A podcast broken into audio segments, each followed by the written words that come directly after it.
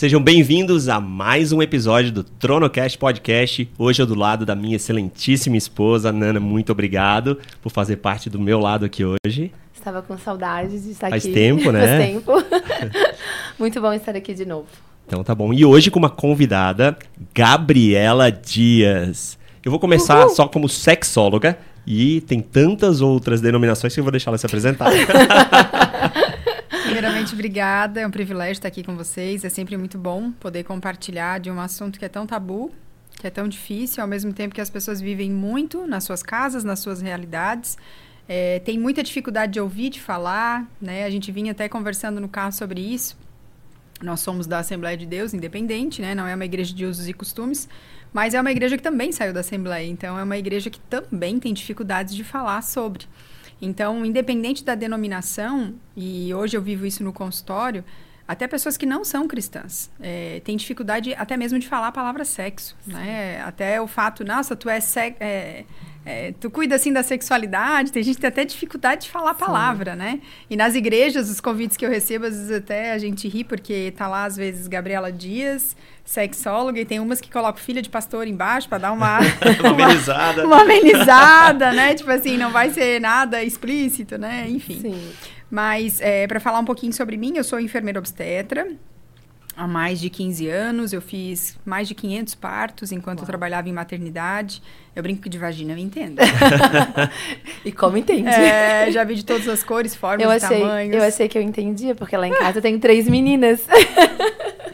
É, e é um, foi um privilégio. Eu sempre digo que fazer parto ele é que nem andar de bicicleta. Ainda que você não esteja fazendo, você jamais esquecerá. Até porque o parto ele é uma condição que a mãe e o bebê eles vivem. A gente fica de mero espectador. E se precisar, a gente auxilia de alguma forma. É um trabalho em conjunto dos dois e a gente só auxilia. E na obstetrícia eu comecei a sentir meu coração sendo movido para a sexualidade. Na época da faculdade, eu passei bastante trabalho. Meus pais, eles são pastores, e diferente do que muitos pastores vivem por aí, meus pais nunca tiveram muito dinheiro. E a, a- todas as faculdades que são cursos da área da saúde, geralmente elas têm uns valores agregados assim altos, né? E eu fiz na universidade, na Unisul, em Tubarão, que é uma universidade particular. Hoje nem sei como é que tá assim, né? Se assim, continua assim ou não.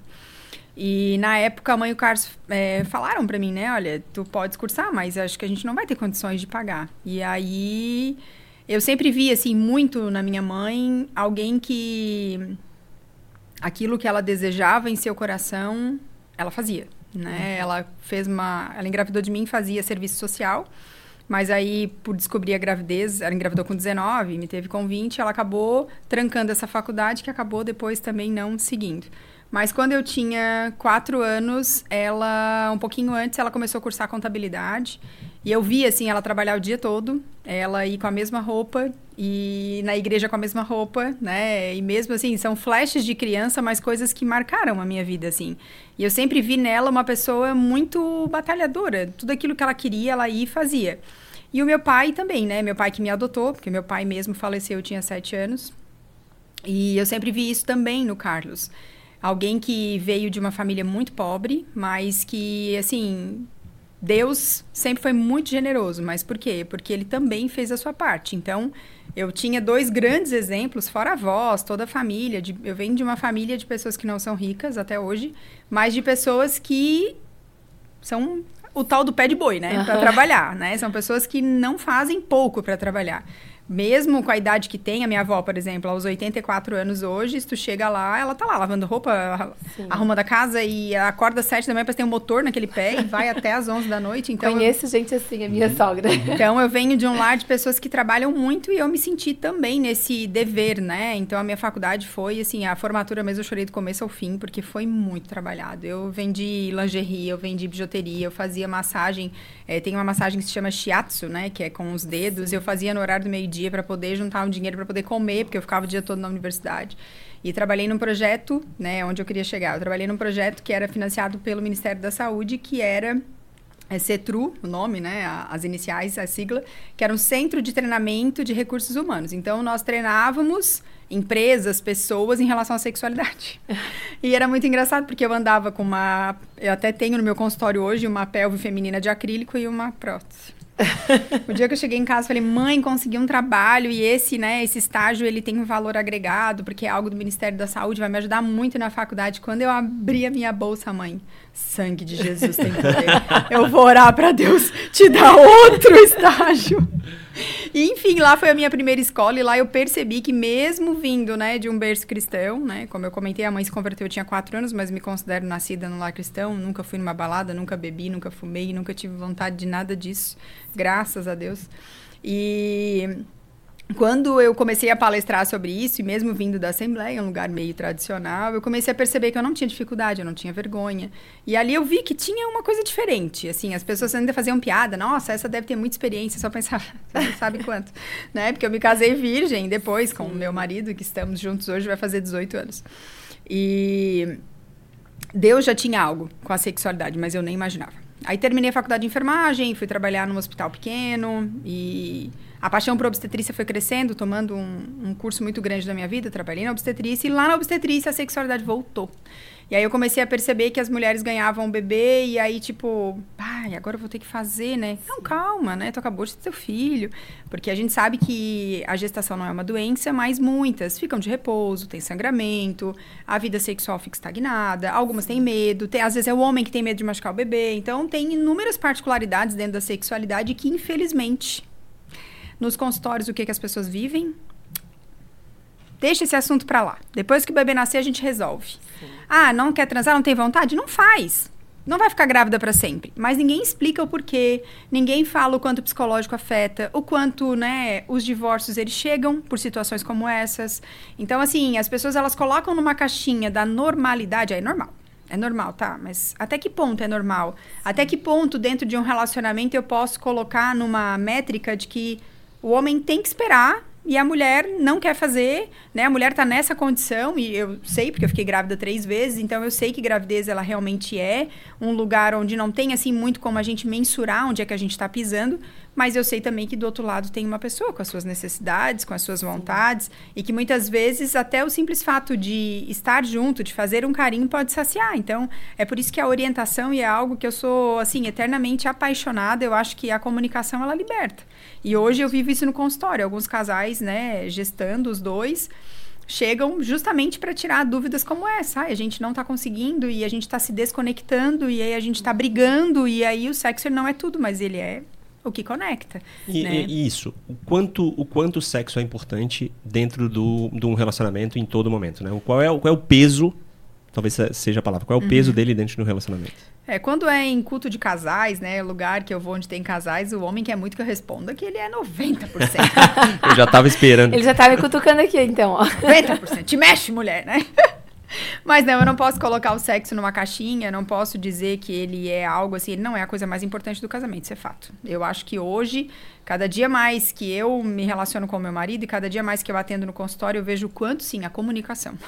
Ela é a coisa mais importante do relacionamento, porque é um casal que não se comunica, respinga no sexo. As pessoas chegam para mim, ah, a gente tá sem transar, a gente tá transando uma vez a cada seis meses, nosso sexo tá horrível, mas em todas as outras áreas a gente se entende. Hum, Aí eu começo a fazer perguntas, né? E como é que é? Vocês conversam? Ah, sim, a gente fala sobre tudo. E o sexo? Ah, então. Esse assunto é um pouquinho complicado. Ela é travada ou ele é travado, né? Sempre, né? Um do, sempre tem um que tem mais dificuldade. E aí o outro por respeitar ou na maioria não é nem por respeito, é por saber que esse assunto se tornou uma fragilidade. Então, assim, cada vez que toca, é briga. Cada vez que toca, é discussão. Cada vez que toca, é um mês sem se falar. Então, as pessoas fazem o quê? Elas vão fugindo. Não quer falar, então não fala. Não quer... Não, então beleza. Tá no teu tempo. Só que aí eu vou pra masturbação, aí eu vou pra pornografia. O casal vai se distanciando. Exatamente. Então, assim, ninguém trai da noite pro dia. As coisas elas vão acontecendo. E aí, se eu for colocar, né, se eu mensurar o quanto que o sexo é importante, eu diria que ele é uma fatia muito importante. Dá para dizer que ele é o chantilly do bolo, ele tá em todo esse bolo. Mas ele não é o que traz esse recheio, a sustância. Porque a sustância é a vida dois. Tanto que, né, por que meu livro, né, até a Nana trouxe, por que, que o livro é Homem, Micro-ondas e Mulher, Fogão a Lenha? Porque eu preciso entender que, e assim, é um pouco relativo, porque eu estou encontrando bastante mulher micro-ondas. e bastante homem, nós vamos falar sobre isso. E assim, é, nem sempre, né, para o homem é mais importante ou para a mulher é mais importante, mas a comunicação ela vai deixar as coisas mais claras. E a vida é feita de ciclos e de momentos. Então, quando a gente é recém-casado, principalmente os cristãos que vivem isso no casamento, o sexo, é muito importante. Vocês estão se conhecendo, é aquela fase, é, é gostoso, a gente quer ter um tempo a dois, quer viver, tipo, perdido. Daqui a pouco vem a rotina, né, do trabalho, das coisas da igreja, porque está envolvido no ministério, aí tu vai vendo que isso vai ficando um pouquinho para segundo plano.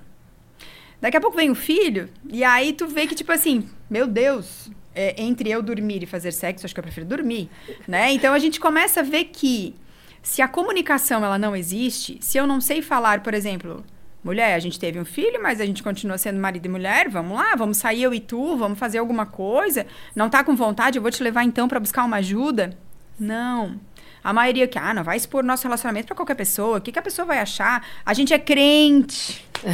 então a gente tem Deus, a gente tem Deus, mas a gente é um ser humano limitado. Então, assim, o fato de termos Deus não nos isola de termos problemas. Então, o sexo hoje, para mim, ele é como se fosse assim um ciclo. Em determinados momentos ele é muito importante, né? Ele é um 80%. Mas em determinados momentos ele é 10%. Se tu passa por um processo de saúde e doença, por exemplo, quem descobre um câncer, ele vai ficar zero. Porque a pessoa vai estar tá fazendo um tratamento de quimioterapia, vai perder o cabelo, a autoestima vai pro chinelo. Como que a pessoa vai querer transar, entendeu? E aí é isso que eu digo. Ah, não, Gabi, mas estás errada. Porque se o sexo conecta tanto, como que as pessoas vão viver um casamento sem sexo? E o amor, e o respeito, e a cumplicidade, e a amizade, e tudo que envolve, entendeu? Não tem como a gente mensurar. Continuo afirmando, ele é a cereja, ele é o que conecta. Mas a gente tem que saber enfrentar as tempestades para depois usufruir. Quando Jesus esteve na Terra, e eu acho que, né, tudo tem um lindo propósito, ele veio, se tornou humano para mostrar para nós que mesmo passando por tantas dificuldades, é possível a gente continuar vendo Deus sobre todas as coisas. E as pessoas elas esquecem que foi Deus quem criou o sexo, foi Deus quem Sim. permitiu que o homem e a mulher se relacionassem. Então parece que tudo que assim, eu eu consigo enxergar que a minha vida com Deus não está muito boa, mas eu vou lá e pedalo. Eu consigo enxergar que o meu trabalho se não está muito bom, eu vou lá, eu estudo, eu faço alguma coisa. Agora no relacionamento eu quero que simplesmente Deus, né, faça um milagre mas, por exemplo, um plano e uma agenda todo mundo tem para colocar compromisso do trabalho, da igreja, dos filhos e para o casal. No, quando se casa, um prioriza muito o outro. Mas com o passar do tempo, a prioridade vai entrando outras coisas. E eu sempre digo que a rotina é alguém que a gente abriu a porta para ela entrar. Ela não entra na nossa casa se a gente não permite. A rotina é ótima para alimentação, para exercício, para as crianças, mas para o relacionamento ela é muito perigosa. Porque eu posso ter uma rotina de, por exemplo, toda sexta-feira ser o sex day, o dia do sexo na minha casa, ser o dia que a gente vai sair nós dois, ok. Mas se eu não priorizar por esse tempo de qualidade entre nós dois, ao invés de ficar só nós dois, aí a gente vai sair com a galera, que eu não, não vejo problema nenhum. Sim. Mas o problema é que existem casais hoje que só saem com a galera. E não existe mais um momento a dois. E aí eu começo o quê? Eu começo a não priorizar aquilo que é o mais importante. A Bíblia fala que o nosso primeiro ministério é a nossa casa. E hoje eu atendo pessoas que fazem um milhão de coisas nas igrejas, mas não têm um tempo a dois. Ah, não, mas é porque assim, ó, segunda eu faço isso, na terça eu tenho não sei o que da escolinha bíblica, na quarta tem culto, na quinta tem. Tem um casal que mora na França, que são brasileiros que eu atendi, eles estavam transando uma vez por mês, que era o único dia de folga que eles tinham de coisa do trabalho e da igreja. Último plano. E aí eu falei, nossa, que legal, hein? Eu, assim, não, não estou em posição de julgamento, mas o que a minha Bíblia fala, eu sempre brinco, não sei se vocês rasgaram isso da de vocês, né? mas, assim, o que a minha Bíblia fala é que se a casa é o meu primeiro ministério, eu não posso negociar as minhas coisas da casa. Então, eu tenho que fazer uma agenda, eu tenho que me colocar à disposição do reino de uma forma que os meus, ou a minha, ou o meu esposo esteja em primeiro lugar. Sim. E as demais coisas serão acrescentadas. Deus, Deus, ele é tudo. Durante muito tempo eu sempre falei, né, que era Deus, o marido, né? Até que um dia eu vi uma pregação maravilhosa numa conferência de casais e o pastor falou exatamente isso. Deus, ele não tá nesse ele é tudo uhum. né? Ele é tudo na nossa vida. Quem não entendeu não entendeu nada né? Então assim se Deus é tudo as demais coisas eu preciso entender o que é prioridade né? As pessoas eu tenho ouvido bastante pregação sobre isso que principalmente de mulheres há todo um movimento no Brasil hoje das mulheres serem resgatadas para dentro da sua casa né? E, e, às vezes em algumas palestras a Cio que me acompanha sabe às vezes vem algumas perguntas tipo assim nossa mas tu viaja um monte e os teus filhos né e eu sempre respondo da mesma forma: eu estou onde Deus quer que eu esteja.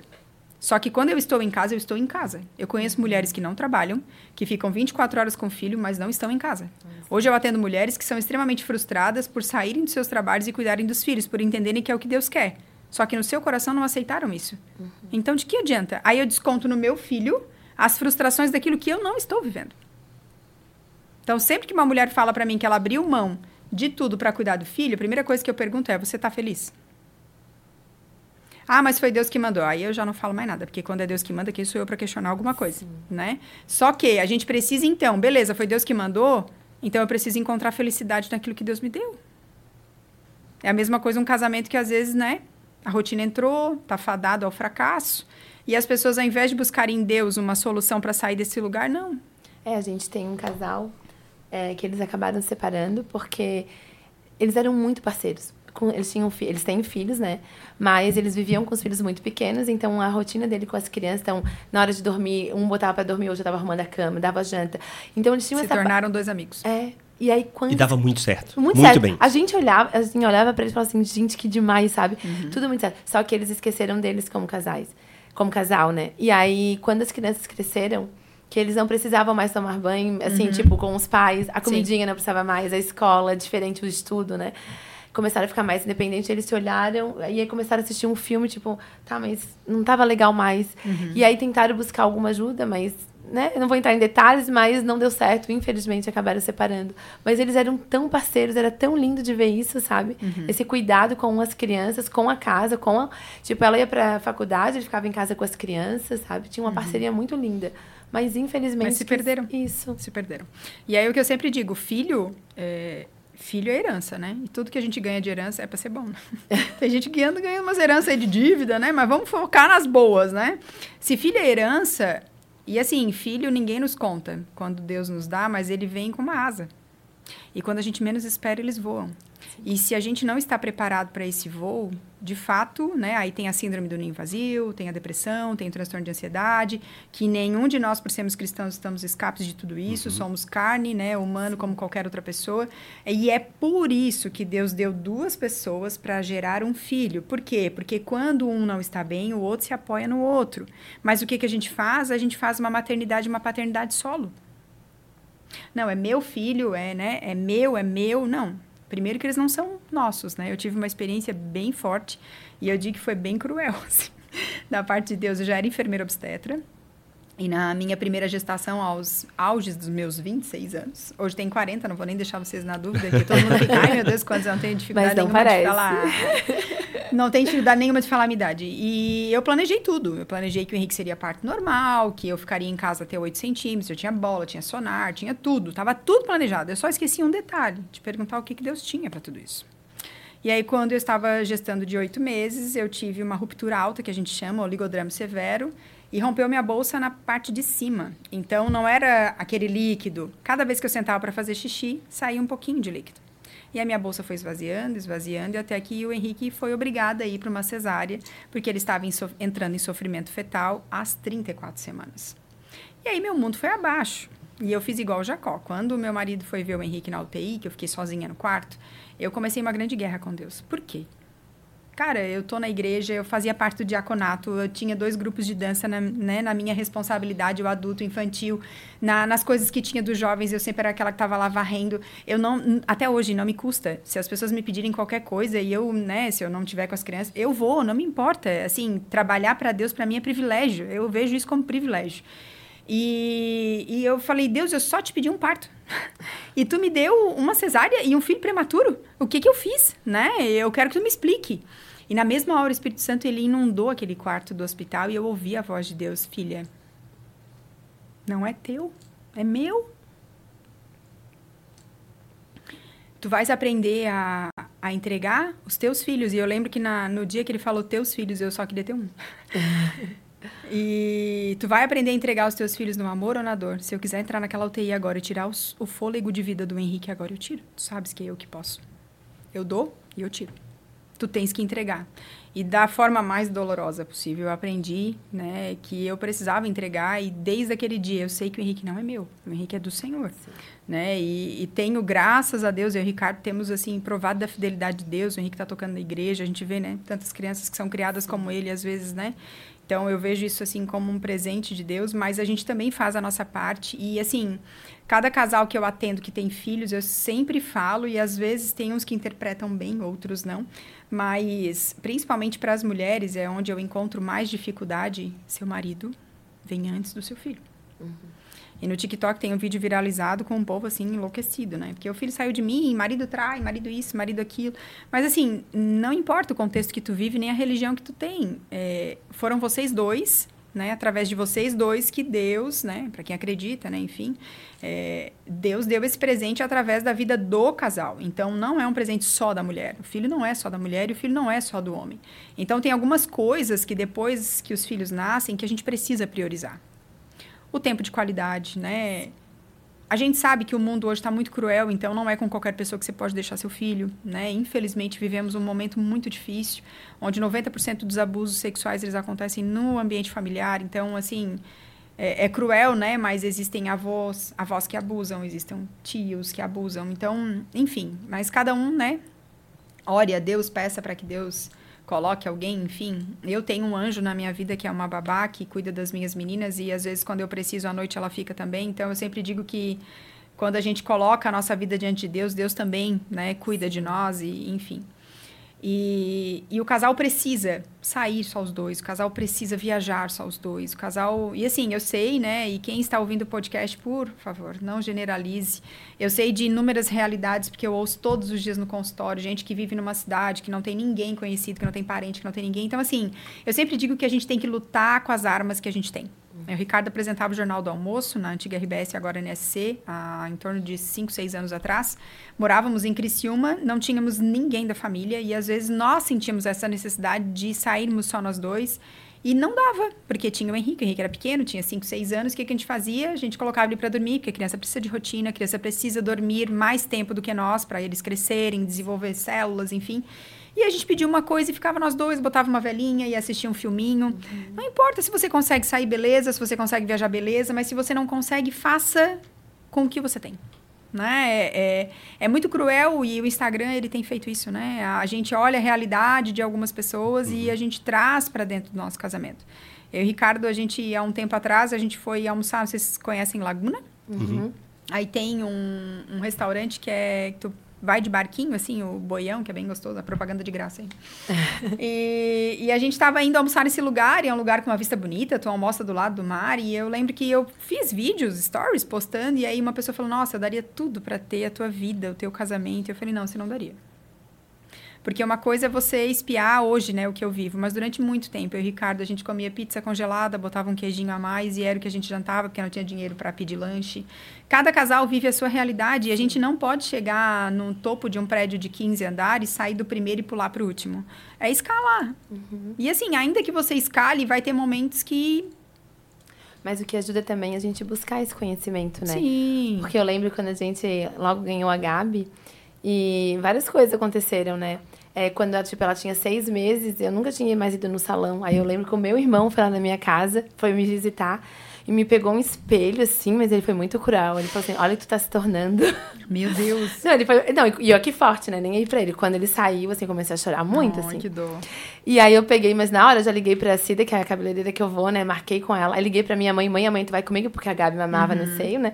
Então eu falei, mãe, não sei como é que vai ser se ela chorar, mas aí tu vai pra me ajudar. Uhum. E aí, tipo, deu certo, sabe? Sim. Só que à noite eu briguei com ele, porque assim, como pode tu me ver naquele, nesse estado e não falar nada? Aí a minha amiga, depois a, a Pri, né, falou, depois de muito tempo, quando eu comentei com ela, ela assim, amiga, mas se ele falasse, Sim. como é que tu ia se sentir? Assim, uhum. É, né? Eu falei, tu não me ama mais? Isso ah, a mulher é assim, é assim, difícil, a mulher né? é assim. E aí depois também, eu lembro que, tipo, é, eu queria ser a mãe perfeita, no caso, que fazia tudo. Então, eu nunca tinha deixado a minha filha dormir fora de casa, mas não porque eu confio muito na minha mãe e na mãe dele. Uhum. Só que, tipo assim, os filhos são meus, então eu que vou cuidar. Uhum. Então, a primeira vez que a gente deixou elas dormirem na casa da minha sogra foi com quase cinco anos. A minha primeira e a segunda tava com três, sabe? Dois e pouco e, cinco, e quase cinco. E eu falei assim, gente, olha só o tempo que eu perdi. Uhum. Porque é muito bom a gente tirar Sim. esse tempo, né? Então, assim, na verdade, eu tinha condições de deixar com alguém uhum. Mas por falta de conhecimento ou por vir com essa bagagem Sim. que é, os filhos são em primeiro lugar, porque uhum. a minha eu não vim de berço cristão, eu conheci Jesus depois de me casar, né? Então é um processo até Até eu digo assim, meu Deus, Deus, como é que é ser essa mãe, essa esposa que tu deseja, que é muito difícil, né? sim. Mas é Deus é, é tão amoroso que aos poucos, né? Então, eu percebo, assim, que também foi falta de conhecimento, de eu Sim, procurar, sim. de buscar. E como é importante, né? As pessoas saberem disso, né? Muito, muito. Eu sempre digo assim que a minha avó conta muito que quando as mulheres da época dela, minha avó tem 84, então vamos colocar aí quase 60 anos atrás. As mulheres quando ganhavam bebês, é, havia todo um movimento na rua de amigas, familiares. Então, assim, durante 40 dias aquela mulher não lavava roupa, ela não fazia comida, porque as amigas iam lá, não limpavam a casa. E assim, se tinha uma amiga que fazia a unha, ela fazia a unha da mulher, ela escovava o cabelo, depois, claro, daqueles dias todos sem lavar, né? Mas assim, havia um movimento de mulheres em cuidar umas das outras. E eu falei pra avó, meu Deus, por que que isso se perdeu, né?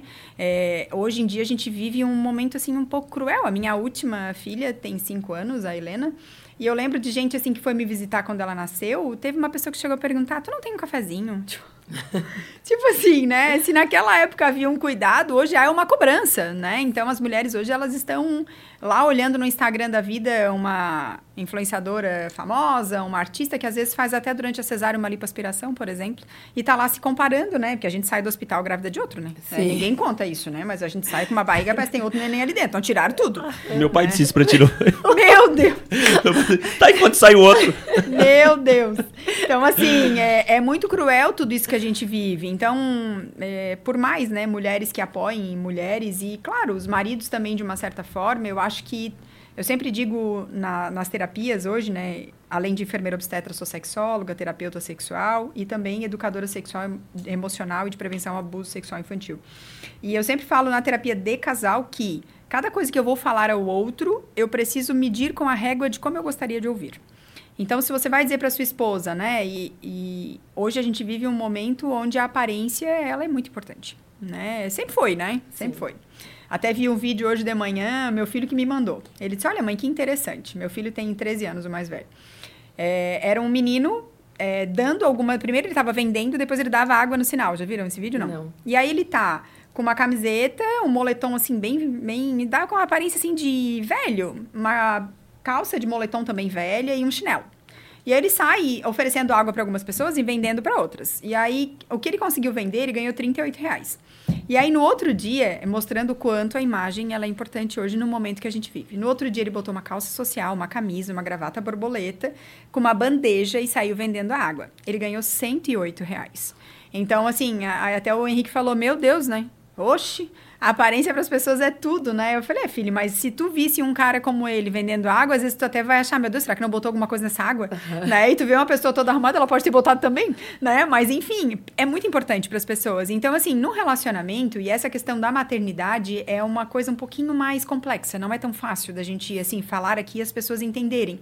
Eu fui muito julgada na Helena, porque eu tive, a, eu nem contei, né? Mas no Henrique eu tive essa cesárea dolorosa e para quem está vivendo esse processo aí, né, de ter não vivido o parto que gostaria, né, é, eu posso te dizer, permita-se em Deus ter uma nova história.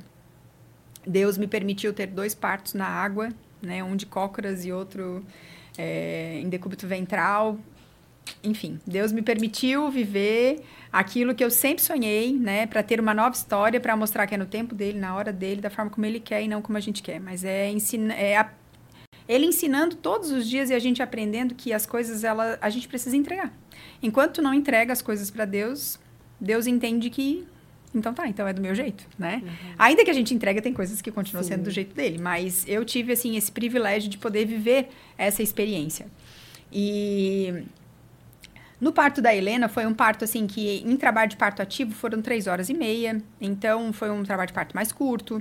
Eu saí né, no parto dá pra ver, eu tô de cílios postiço, eu tô de delineador, enfim. E a minha doula, né, até achei assim, faltou um pouquinho de sabedoria, porque né, no pós-parto a gente tá assim na, com assim, com tudo a flor da pele das emoções, mas ela me mandou vários prints, ela assim, amiga, tu olha só, a falta do que fazer, que o povo tá, tipo assim, deram um print na foto que eu tava parindo com cílios, nossa, que ridícula, pra que parir de cílios postiços? É, eu saí do hospital com uma camisa e uma bermuda, ah, pra que sair toda arrumada? Por que, que não saiu como todo mundo de pijama? E na época eu lembro assim que eu fiquei em choque, meu Deus, né? Era para as mulheres estar dizendo, meu Deus, que bom, né? Que ela conseguiu sair bem. As pessoas, elas têm essa mania, né? Então, assim, o fato, muitas vezes, vamos supor que tu teve a tua bebê, e eu vivi isso também, de fazer minha unha com 45 dias do Henrique, que era prematuro, não podia sair de casa, enfim. E a própria pessoa do salão me questionar: Nossa, mas o que tu tá fazendo aqui? Teu filho não foi prematuro, né? Por que tu não tá em casa? Então, assim, sempre parte. A, às vezes, a gente tem esse pré-julgamento, mas as pessoas também não são econômicas nas palavras. Então, eu acho que isso vem de uma cultura já, onde a gente precisa aos poucos mudar. Eu falo muito para quem né, tem, tá vivenciando a gestação, quando vai visitar alguém, Cara, leva um bolo, né? Chegou lá, viu que tem louça, lava. A pessoa não vai te pedir, óbvio que não vai te pedir. Mas se tu pode fazer, por que não, né? Por que não fazer algo que tu possa ser Jesus na vida dela? Porque independente de religião, isso é fazer o bem, né? Sem ver a quem, né? Tu tá vendo, né? Mas é fazer um bem danado. Eu lembro que teve uma amiga na Helena, teve essa que pediu café, mas teve outra também que levou um bolo bem maravilhoso. E ela falou: "Tu não quer tomar um banho?" E o Ricardo já tinha voltado para Floripa, que meu marido trabalha aqui, né? E eu fico lá em Tubarão com os três. E aí eu falei para ela, e eu acho que eu queria. Ela assim, pode ir que eu fico aqui com a, com a Helena. Ela botou a Helena para dormir, ela lavou a louça que tava na pia, ela arrumou minha cama, porque eu não tinha arrumado ainda. Então, assim, eu vi Jesus na vida dela e ela não é crente. Então, assim, é, a gente sabe, Jesus usa quem ele quer. Mas a gente precisa estar sensível, né? Às vezes, por exemplo, isso chega hoje no consultório, quando as mulheres vêm consultar sem libido, e a pessoa chega para mim, né, como a aparência que eu imagino que tu estavas, a primeira coisa que eu pergunto é: como tu tá? Eu perguntei isso para uma paciente, ela desabou, porque ela diz: cara, ninguém pergunta como eu tô, é só o bebê. É como se eu não existisse, é como se eu fosse transparente. E eu vi que, assim, uma mulher que não consegue olhar para si mesma, tu acha que ela vai enxergar libido? A autoestima está tão destruída, ela não consegue se reconhecer quando ela vê no espelho. A última coisa que ela acha é que ela é um ser sexual. Que ela ainda dá, dá como diz o povo, dá um. Como é que é? Eles falam, dá um caldo, né? Não, não dá mais nada, né? Então, assim, a gente precisa ter essa, essa empatia no olhar. O homem não tem. Ele não vem, né, de uma cultura como essa. Muito pelo contrário, a cultura masculina é uma cultura pornográfica. Então a mulher ela é um objeto de desejo. É como se ela, né, tivesse as pernas com um buraco no meio e Ai, Gabi, credo, isso é muito cruel. Infelizmente, né, um homem que chega para mim, um cristão, no consultório e fala, ela não está cumprindo com a obrigação dela. A mulher, às vezes, com depressão, a mulher né, com uma penca de filho, sem nenhuma ajuda em casa. É sério que a mulher não está cumprindo com a obrigação, né? E nem tu, né? Sim. Porque, assim, se Cristo deixou a esposa como ele deixou a noiva, né?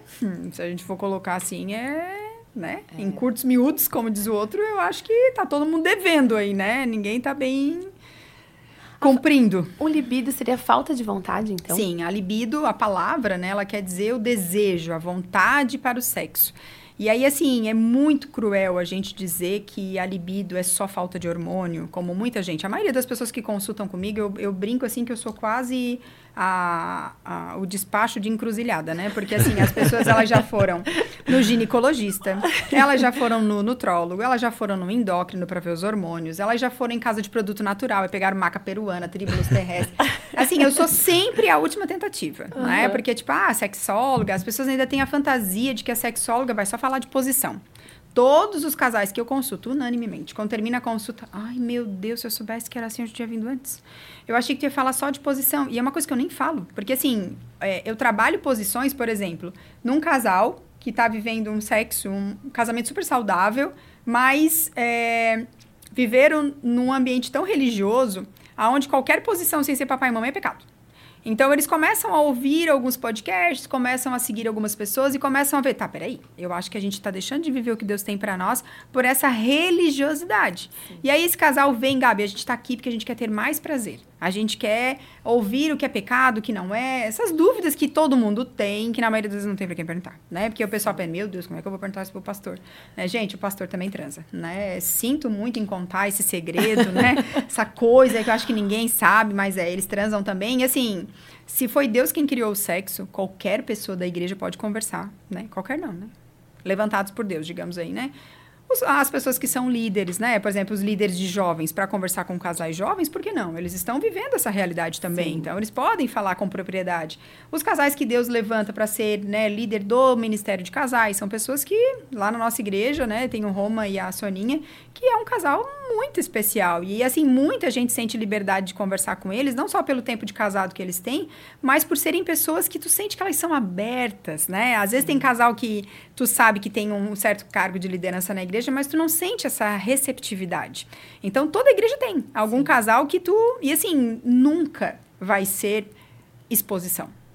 Sempre vai ser para o crescimento né? Então, dependendo do lugar de onde você veio, se você veio de um lugar onde era muito religioso, com certeza, você está deixando de viver. Se o sexo é um presente que Deus deixou a nós, Deus quer, Deus se alegra, né? E uma das coisas que eu fomento muito no consultório com casais cristãos, o quanto você tem orado pela sua vida sexual? E a maioria diz para mim que não ora sobre isso. Ah, não, eu só peço para Deus abençoar meu casamento. Por quê? Ah, não, como é que eu vou pedir Deus, me ajuda lá? É, Deus ajuda lá, né? As mulheres que nunca tiveram orgasmo, eu falo, você já orou sobre isso? Ai, Deus me livre, por que não? Se foi Deus quem criou, ele se alegra com o nosso prazer. Não é à Sim. toa que ele criou o clitóris com 10 mil terminações nervosas. Tu acha mesmo que ele não queria que a gente tivesse prazer? Ele teria feito sem clitóris. Ele ia deixar só a entrada da vagina, ia cumprir todo o script. Hum. Ia entrar o pênis, ia sair a menstruação. Deu, pronto. Não, né? As funções vitais, fisiológicas iam estar tá ok. Mas se Deus criou o clitóris que não tem outra função no nosso corpo a não ser o prazer sexual, é porque ele se alegra no prazer da mulher, né? E durante muito tempo a palavra submissão, por exemplo, né? A mulher tem Mas tu vê que isso, que, que estágio a gente está nisso nas igrejas hoje? Ah, eu gostaria muito de te dizer que a gente está assim longe, mas não estamos muito não. A gente está avançando, graças a Deus, né? Não estamos no mesmo lugar. Mas assim, eu ainda, né, ainda ouço, né, em alguns lugares que a gente vai, nossa, eu não sabia que a palavra submissão igrejas grandes, tá? Que a palavra submissão era ambos sobre a mesma missão. Na minha cabeça, a palavra submissão é que a mulher deve, né?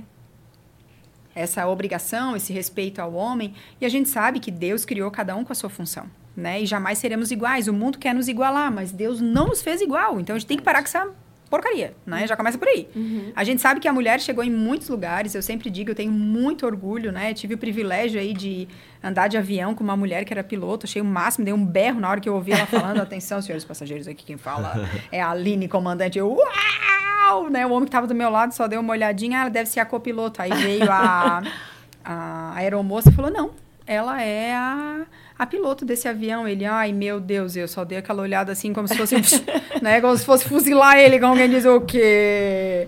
Então, assim, a mulher chegou em muitos lugares, mas não adianta crescermos profissionalmente, crescermos em Deus, porque não, né? Minha mãe é pastora, e se a gente voltar aí a trajetória, 10 anos atrás, mais ou menos, não se falava em pastora. Né? Então, assim, a gente evoluiu, mas na área da sexualidade, ai, há um atraso muito grande ainda, infelizmente, né? Muitas mulheres que vão morrer sem saber o que é ter prazer.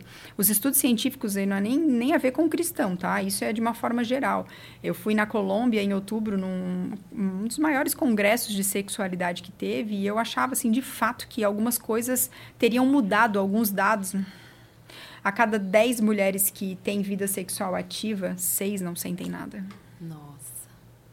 E aí, assim, não sentir nada é viver um teatro, viver uma fantasia, viver um mundo paralelo. É como se, assim, agora eu vou vestir essa cara de palhaço.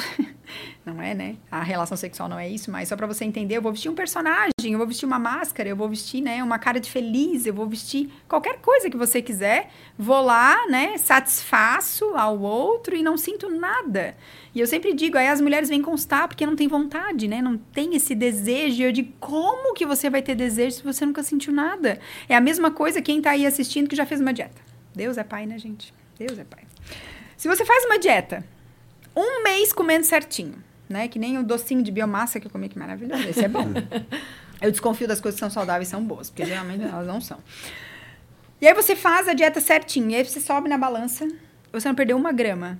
Será que você vai continuar? Olha, tem que ser muito raçudo, hum. muito raçuda para continuar. Porque nós somos movidos a estímulos. A gente faz e a gente quer uma recompensa. Por que, que a vida com Deus é tão difícil? Porque a gente vive com Deus e a gente espera que Deus, né, sempre esteja abençoando, que sempre esteja dizendo sim quando Deus diz não, o que a gente faz? Igual uma criança birrenta, a gente quer se jogar no chão, a gente quer gritar, a gente quer reclamar, quer fazer tudo. Só que Deus é como nós somos aos nossos filhos. tudo é lícito, mas nem tudo me convém, né? Filha, tu pode ir em tal lugar, mas ali eu não quero que tu vá. E é tão difícil entender o não de Deus, né? E, e pro sexo não é diferente. As pessoas precisam entender que tudo que tá ali é muito bom, mas para você sentir aquilo dali, você tem que entender o mecanismo, você tem que entender que Deus deixou aquilo disposto a você. Não é pecado, não é errado. Eu vou em algumas igrejas, às vezes mais tradicionais. Teve uma que foi muito marcante para mim, uma senhorinha. Ela ouviu minha palestra em outro lugar e aí ela falou pro pastor, o pastor me levou na igreja dela. E aí terminou a palestra, ela veio me dar um abraço, mas veio assim, em prantos, né? E, e ela falou: Cara, eu assim, eu tenho orado tanto pela tua vida. Eu tenho pedido para Deus derramar bênção sobre a tua vida, porque tu mudou a minha vida. Eu falei: Meu Deus, né? Mas o que aconteceu? Ela assim: Eu vivi um casamento 30 anos, fazendo sexo por obrigação, porque eu entendia que era assim eu sentia muita dor desde que eu me casei, eu sangrava nas relações. E eu sempre achei que o lubrificante era pecado, que sentir qualquer coisa era pecado, que eu não, não, não poderia procurar o meu marido. E meu marido, assim, sempre falava até bastante coisa que tu fala, né? Porque ele é, como eu diz ela, ele é mais inteligente do que eu, né? Ele é mais avançado.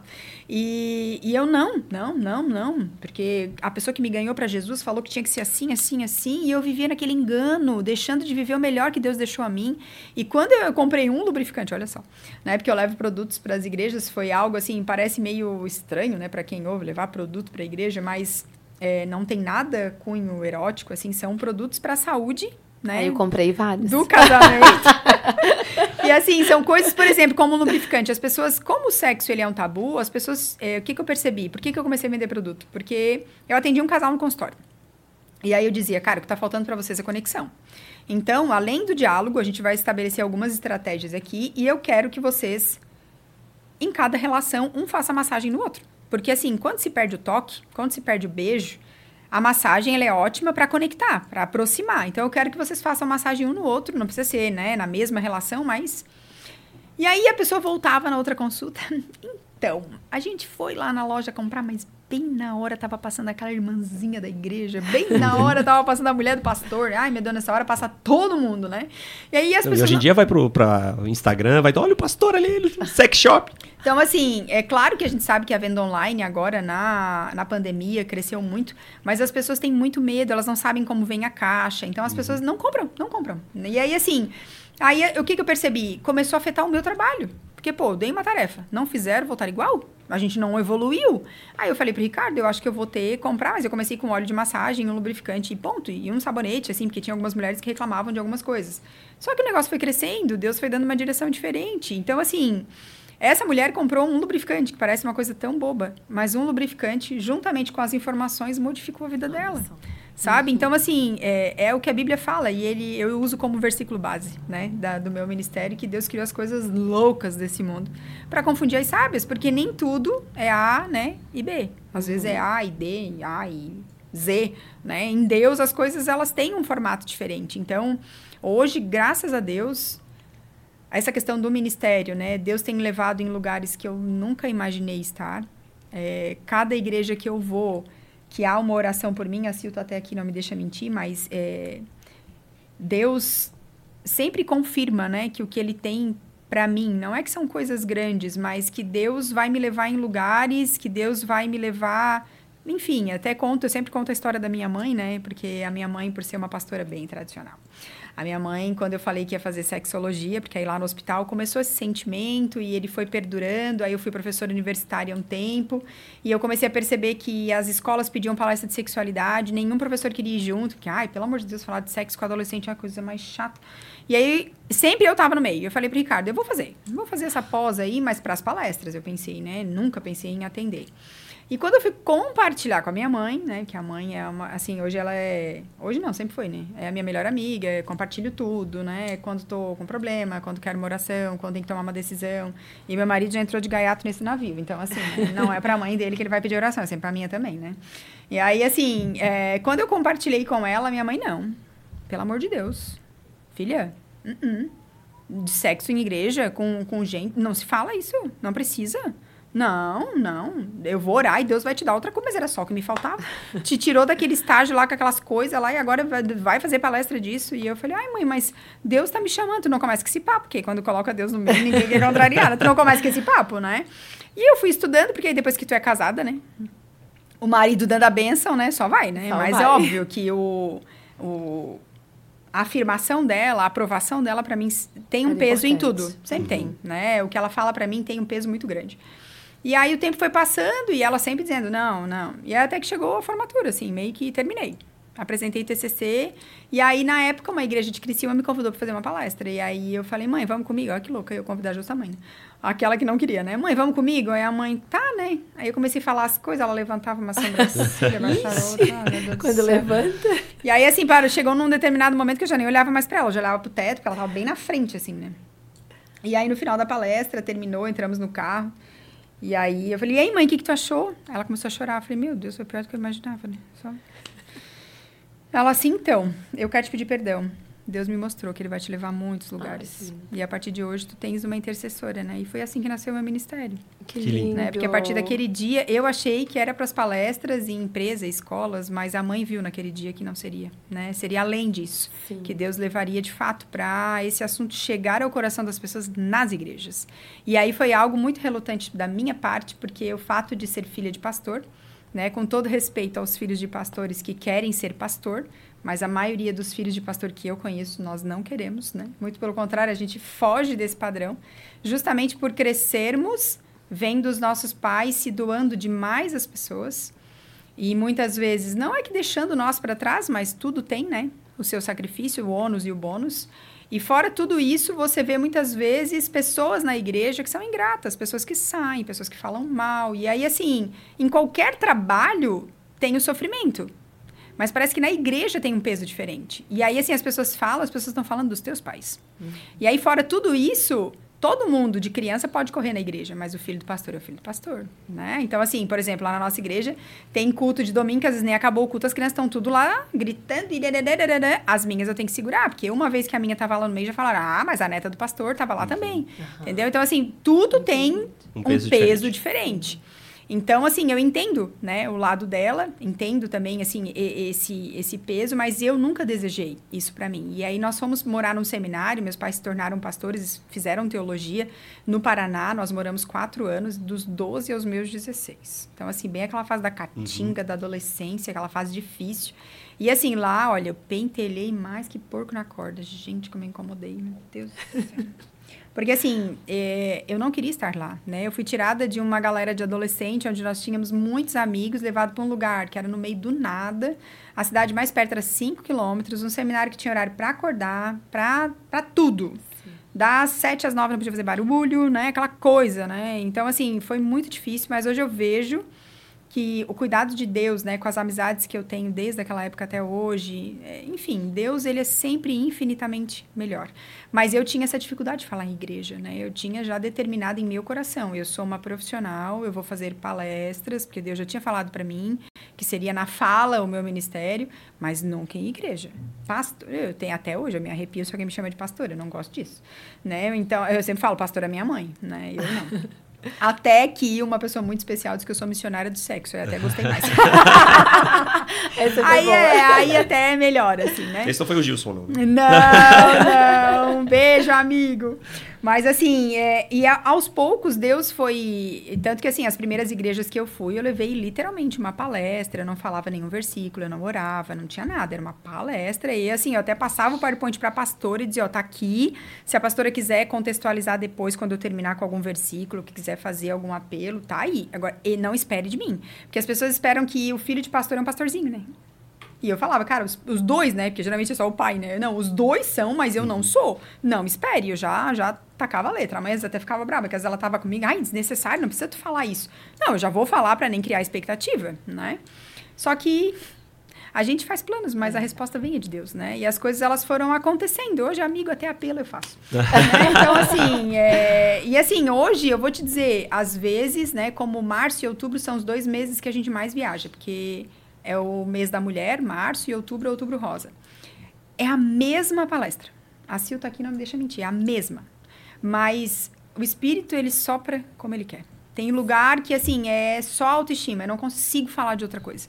Uma das mais marcantes para mim, essa Sil não foi, porque é era, foi um pouquinho mais longe. Foi em Xanxerê, e a igreja me chamou para falar sexta-noite para homens, sábado à tarde para mulheres e sábado à noite para casais. Como era muito longe, fizeram assim, né, um combão. E eu levei uma palestra para homens, né? Ainda chamo de palestra, minha mãe disse que eu não posso chamar mais, agora tem que ser ministração. É, eu levei para falar para homens e eu levei assim disfunção sexual, né? Para mostrar assim que não é coisa do diabo e no urologista. A, a, a, palestra toda ela estava voltada para o homem conhecer seu próprio corpo, né? Por exemplo, em 2000 agora em 23 foram amputados 645 pênis por falta de higiene, né? Então assim, quando eu tenho a oportunidade, Nossa. porque é difícil pegar homem, para falar é difícil. Então assim, que eu, quando eu tenho a oportunidade de falar para homem, eu falo sobre a questão de higiene, a questão, né, do homem passar o que é ser um homem de verdade para o filho, né? A gente ainda vê, infelizmente, mesmo em lares cristãos, a pornografia sendo fomentada como uma forma de educação sexual, infelizmente, né? Ah, porque meu pai fez assim e não morri, né? Não morreu, né? Mas tá capenga, né? Então, assim, é, a base era essa. Quem disse?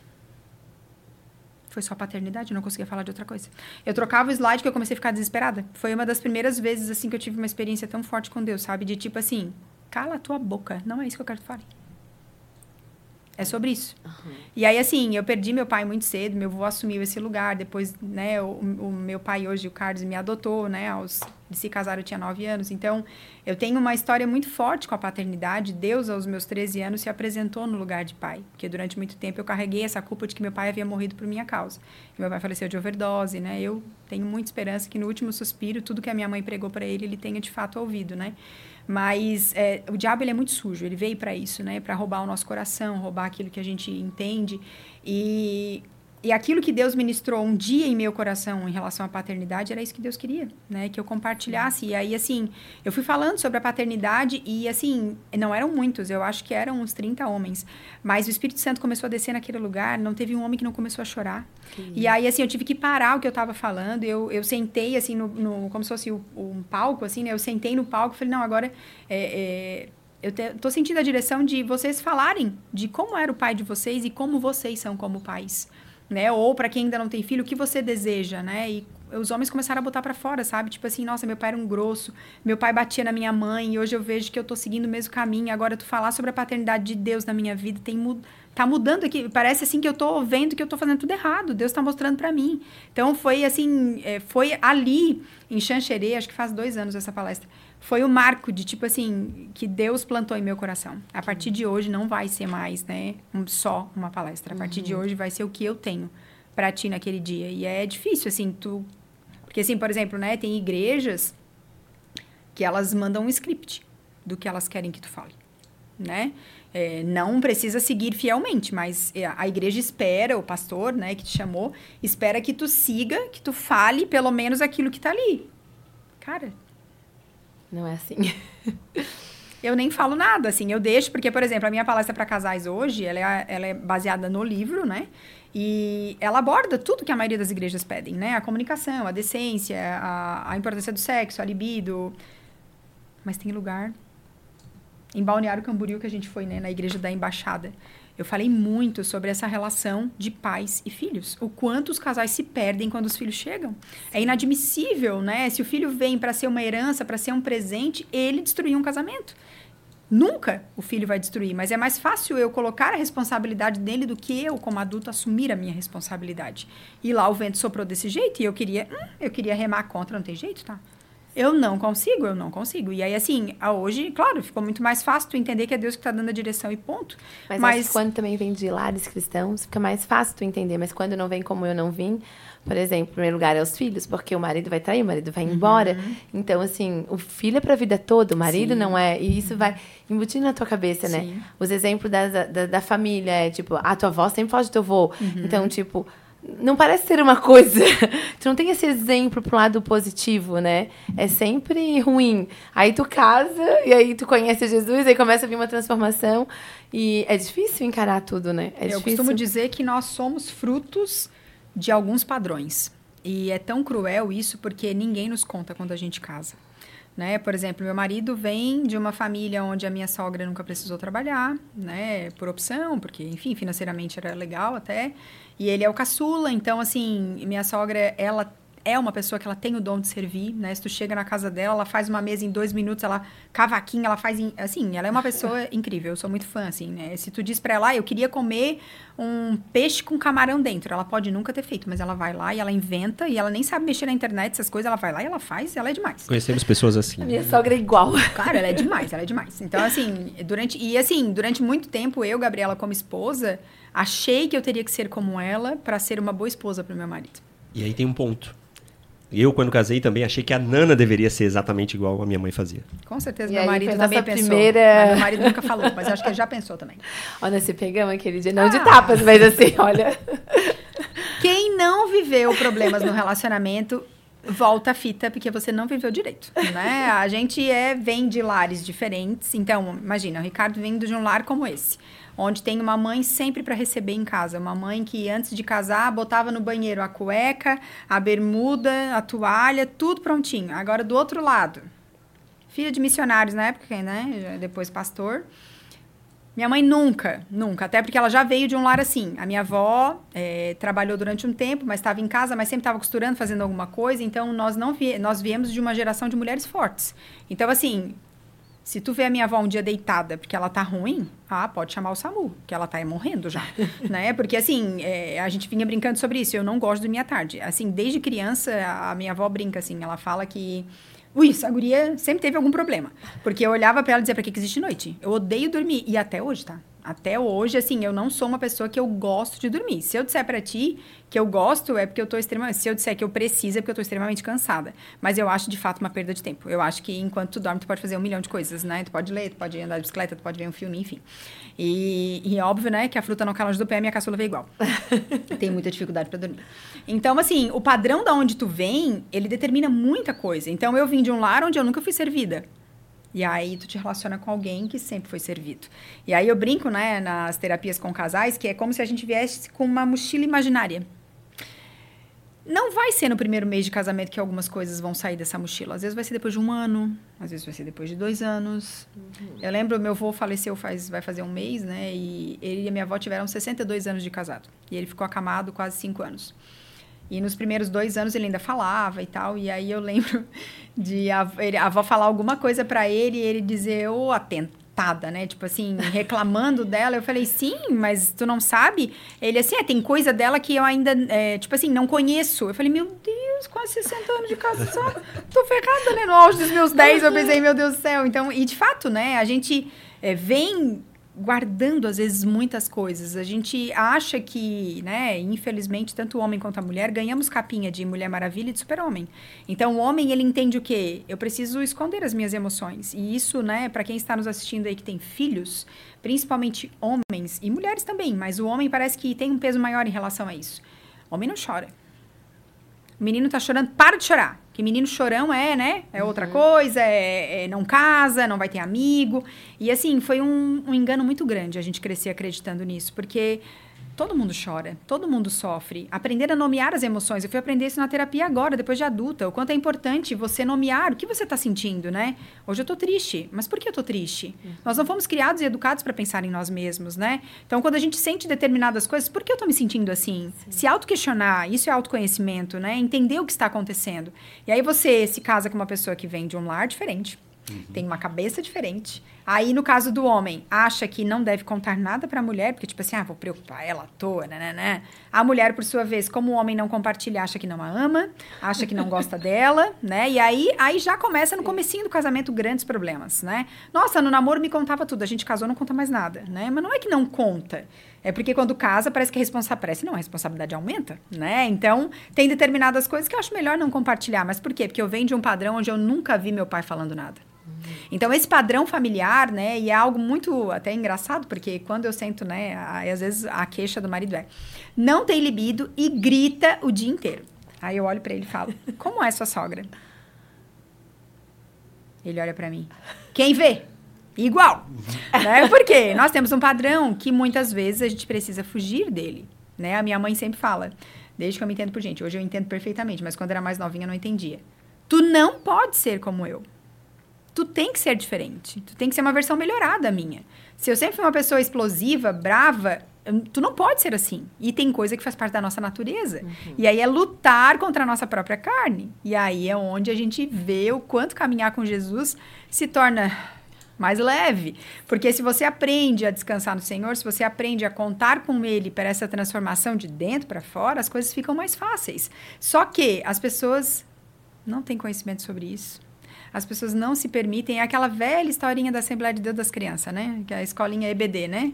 O Senhor está à porta e bate. O Senhor não arromba corações. Então, determinadas áreas da minha vida, se eu não abrir para Deus, Ele não vai ter acesso.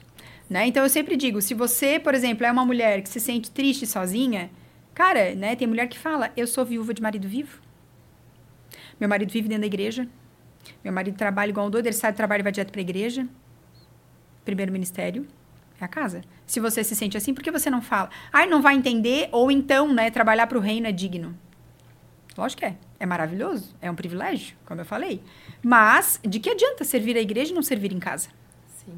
Tem várias mulheres que chegam para mim, meu marido é casado com a igreja, não comigo. Isso é eu, é muito triste. Eu vi tu falando que tu foi no hospital, que um que faleceu, né? E uhum. aí ele te pediu pra te dar um. Sim, ah, essa história. Ai, eu chorei horrores. Eu tava no carro ouvindo, eu chorei muito. Eu trabalhava no hospital em 13 de maio, eu tinha seis meses com a enfermeira, no auge dos meus 23 aninhos. E aí, o paciente estava internado com a gente já fazia uns quatro meses, era fase terminal de câncer. E aí, tipo assim, quatro meses internado, né? Meu Deus, passa lá todo dia já, já é amigo já, né? E aí eu lembro que eu cheguei naquele dia do plantão e aí a técnica da noite que tava saindo falou, Gabi, o né, nome fictício, o João quer falar contigo, tá te esperando lá no quarto. E eu cheguei no quarto e ele falou, Gabi, é, senta que eu quero que tu prometa algo para mim. E ele tava assim, bem aparentemente, mas a gente já sabia que era um paciente que a gente chama de, hoje é, é paliativo, suporte, enfim, é um paciente que se tiver uma parada não tem como reanimar, né? E aí eu sentei do lado dele e falou, me dá tua mão promete algo para mim? Eu falei, ai meu Deus do céu, né? Imagina, bem novinha, o medo, né? Eu, tá, prometo. Ele assim, quanto tempo de casada tu tem? Eu falei, acho que de formado eu tinha seis, então de casado devia eu ter uns oito, nove meses. Ele assim, posso te dar um conselho? Eu falei, pode. Trabalha menos e vive mais com teu marido. Se teu marido te convidar para viajar, vai. Se o teu marido te convidar para fazer qualquer coisa que tenha que deixar as coisas da casa, que tenha que gastar dinheiro, vai. Ele assim, Gabi, eu tô morrendo. E eu tenho hoje uma empresa muito forte, solidificada. Eu tenho bastante dinheiro, eu tenho casa na praia, eu tenho uma bela casa, eu tenho carros, não me falta. Minha conta bancária é bem alta. Mas a minha esposa pede há mais de 20 anos para ir para Gramado e eu nunca levei. Porque eu tinha que trabalhar. Era final de semana trabalhando, era dia de semana à noite trabalhando.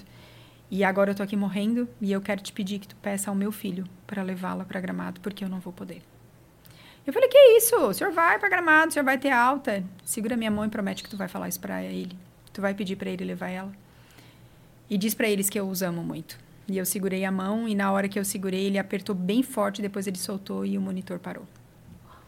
E eu saí no corredor aos berros, não era nem aos prantos, era aos berros, que foi o primeiro óbito, assim, que eu peguei face a face. Eu tinha pego alguns, mas com a equipe, fazendo massagem, né? Agora, assim, da pessoa, né, descansar, literalmente, né? Na, eu até me arrepio quando eu lembro, mas foi a primeira vez na minha frente. E eu saí chorando muito, assim, no corredor, e até o médico no final falou, Gabi, calma, né? Mas eu não conseguia controlar. E quando eu tô caminhando, que eu olho pra frente, quem que entra? A esposa e o filho.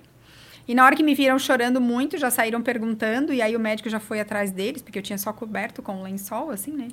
E aí o médico, ah, ele realmente, né, a gente vocês já sabiam, né? E, mas a gente só foi almoçar, porque que, né? A gente só foi tomar café, porque era de manhã cedo. Por que, que ele não esperou? E tipo de coisa que não tem, né, resposta. E aí o médico, eles perguntaram pro médico, ele tava com alguém, ele sofreu, ele falou alguma coisa, e aí ele tava com a Gabi.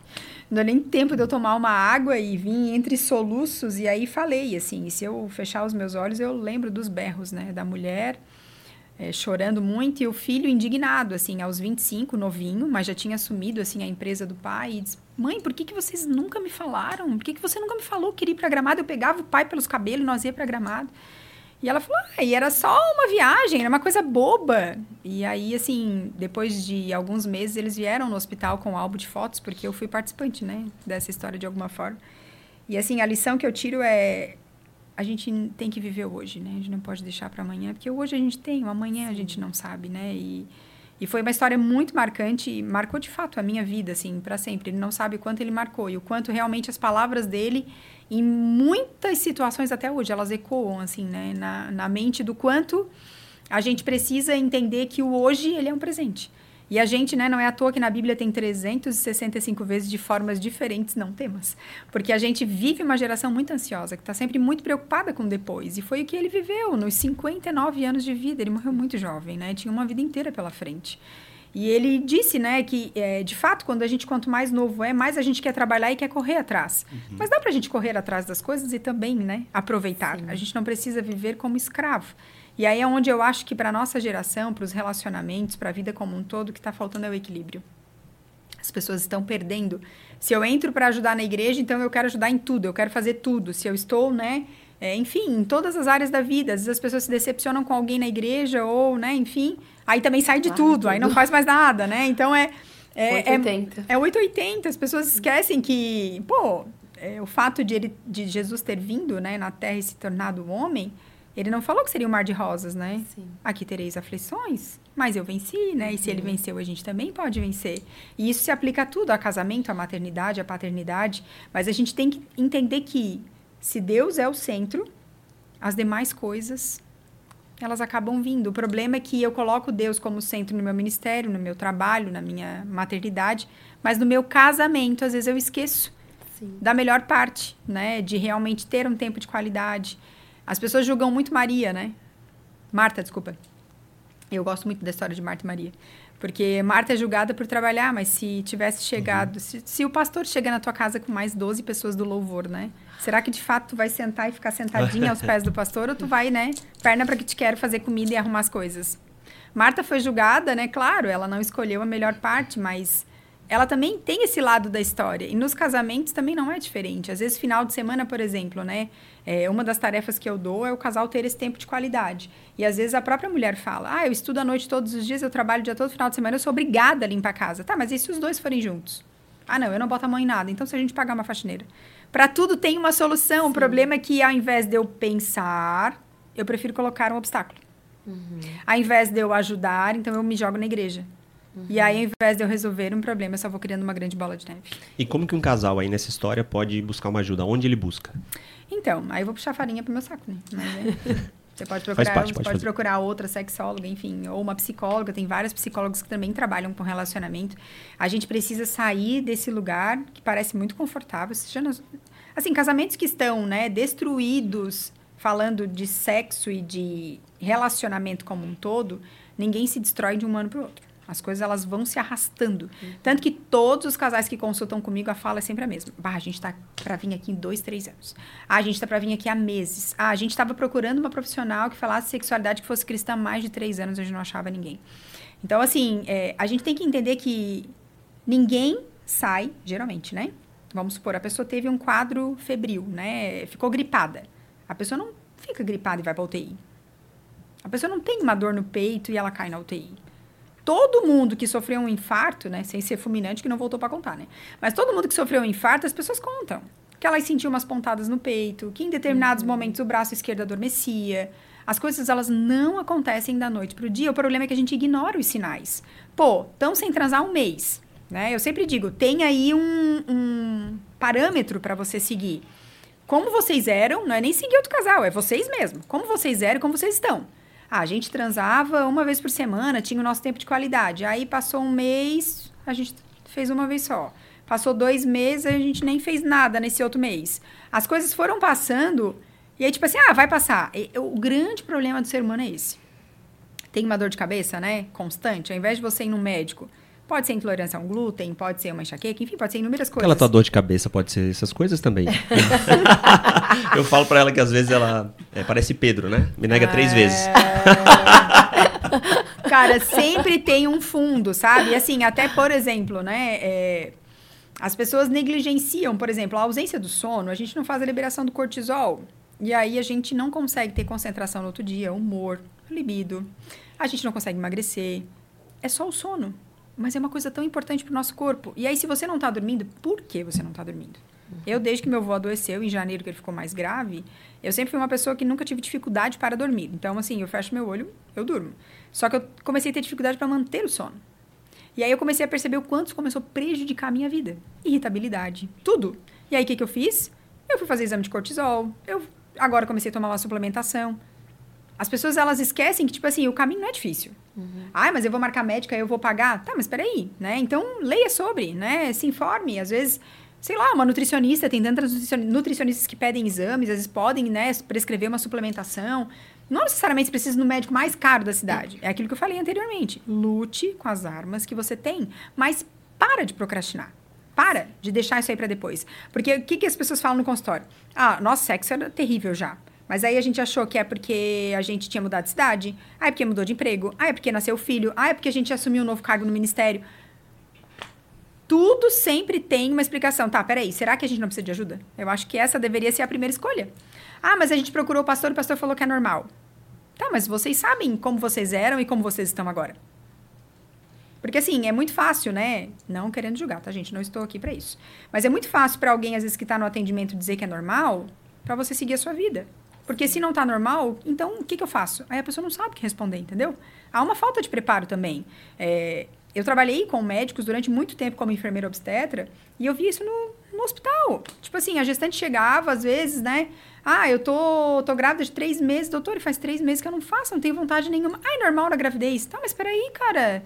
Pode acontecer, mas do outro lado tem outra pessoa, tem um relacionamento, a gente não pode olhar só por um ângulo.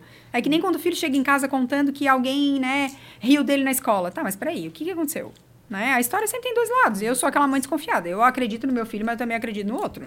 Né? Então eu sempre quero saber os dois lados. E se não vem por parte dele, eu vou na escola, eu vou atrás. Sempre, sempre. Eu tenho essa postura porque, assim, eu sei que o meu não é santo. Né? E tem muita mãe que acha que o seu filho, né, uhum.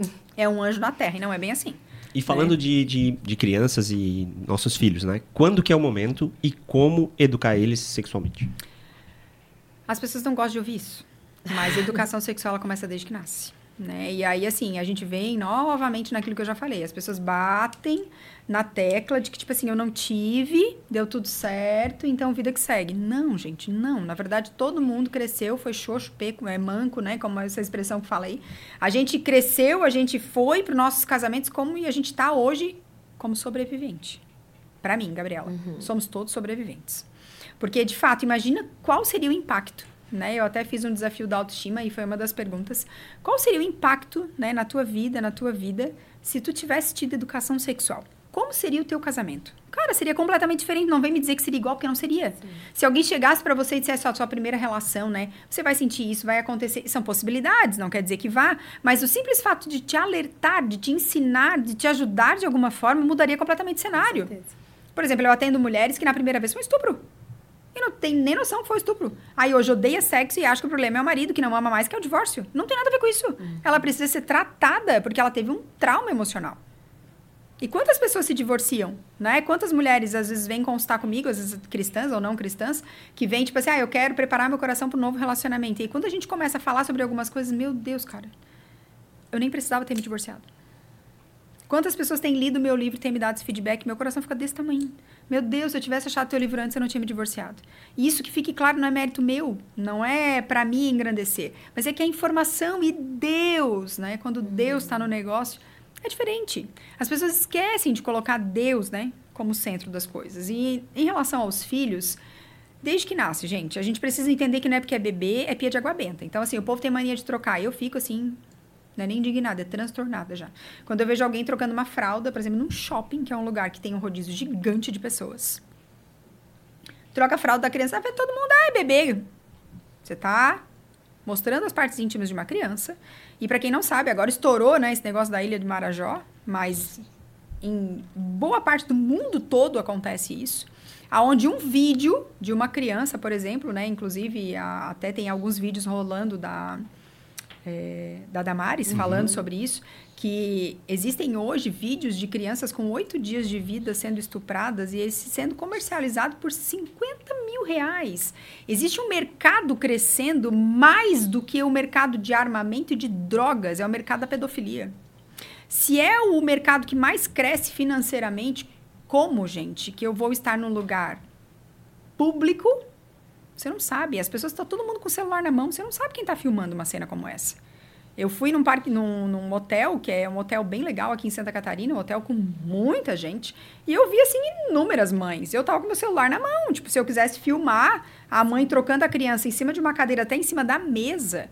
A gente que não tem maldade, né? A gente que não consegue entender o que passa na cabeça dessas pessoas, da pedofilia, a gente olha para uma cena como essa e diz, meu Deus, né? Como, né? Que alguém pode sim, sim. É. Mas tem, gente. Então, assim, cuidar onde você troca, informar a criança, né? Porque é um outro ser humano que você está fazendo. Ainda que seja um bebê, tô trocando sua fralda, tá? A mamãe vai trocar, nananã, vai conversando, vai explicando, ó, oh, mesmo bebê, só quem pode trocar, quem pode ver o papai, a mamãe, a vovó. Por exemplo, na escola, né? As minhas têm 5 e 6. Elas já se secam sozinha. Mas quando era prezinho ali, infantil, o que, que eu dizia para elas? Ó, oh, a titia que for limpar vocês é esse toque. Se fizer qualquer coisa diferente, você avisa a mamãe. E às vezes acontecia, mãe, eu fiz cocô e a tia fez bem forte. Uhum.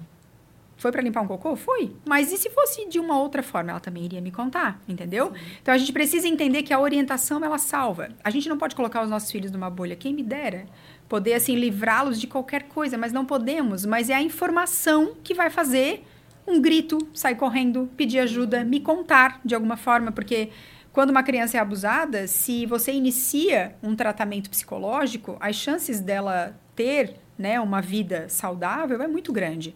O problema é quando o abuso acontece, ninguém fica sabendo e essa criança sofre sozinha. Uhum.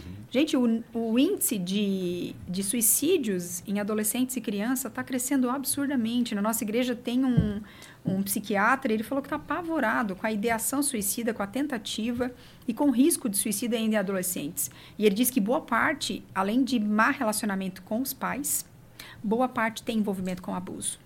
E aí, assim, é um sofrimento solitário. Para quem que eu vou contar? E assim, né? Meninos também são abusados. Uhum. Porque é algo que é, ó, silenciado. Porque se o menino chega falando, pai, a professora, né, disse que se eu, se eu crescer um pouquinho, ela quer namorar comigo. Que isso, gente? Isso é um abuso, na cara, na, na caruda, como diz o outro.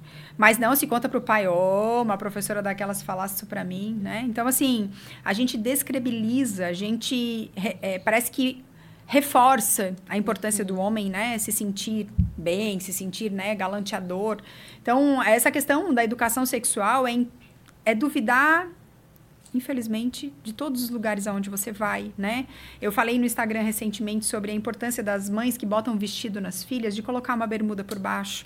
Vai numa costureira, compra malha. Eu fiz, meu Deus, a costureira, acho que eu comprei 35 reais de malha, deu 12 bermudas, né? Não é uma coisa que é cara e a a minha lá cobra baratinho. Aqui em Floripa eu já não sei, né? Mas assim, a gente. Ah, Gabi, mas o que, que vai mudar? Você que está aí assistindo, observe em shoppings que tem aqueles play bem grande, aqueles parques. Observe que perto dos escorregadores sempre tem um adulto parado. Depois que eu comecei a entrar nesse universo da educação sexual, da, da, do abuso sexual infantil, você começa a perceber: ah, não, mas é só um pai que está vendo a filha. Será? Por que, que bem na frente do escorregador, onde boa parte das meninas estão de vestido e escorregam de calcinha? Tem muitos homens que têm ereções, né? Que têm de fato prazer em ver uma criança descendo um escorregador de calcinha. É assim, é, é para mentes, né, que não entendem isso, é muito complexo, né? É complicado uhum. você entender como que um adulto vai ter uma ereção, vai ter uma ejaculação vendo um negócio desse mas o mundo, gente, a gente já sabe, está cumprindo aquilo que está nas escrituras. Então, os últimos dias a gente sabe que isso iria acontecer. O que eu, eu fico de cara é das pessoas que são cristãs passarem rodo para isso, sabe? Disseram assim: ah, pelo amor de Deus, a maldade está no olho de quem vê. Mas é exatamente isso. A maldade não está no seu olho, você não enxerga como essa pessoa, e graças a Deus, mas infelizmente o caso, os números de abuso, a cada quatro segundos uma criança é abusada sexualmente no mundo. A cada uma hora, quatro no Brasil são abusadas. E isso, gente, é 10% das denúncias, 90% não acontece. Sim. Crianças são desacreditadas, crianças chegam em casa falando que o professor mexeu, fez, ah, deixa de ser enxerida, também você foi de shorts aí com essa blusinha curta. Nunca uma roupa que uma criança, uma adolescente ou uma mulher adulta usa é uma justificativa para um abuso. Ninguém tem o direito de encostar em outra pessoa.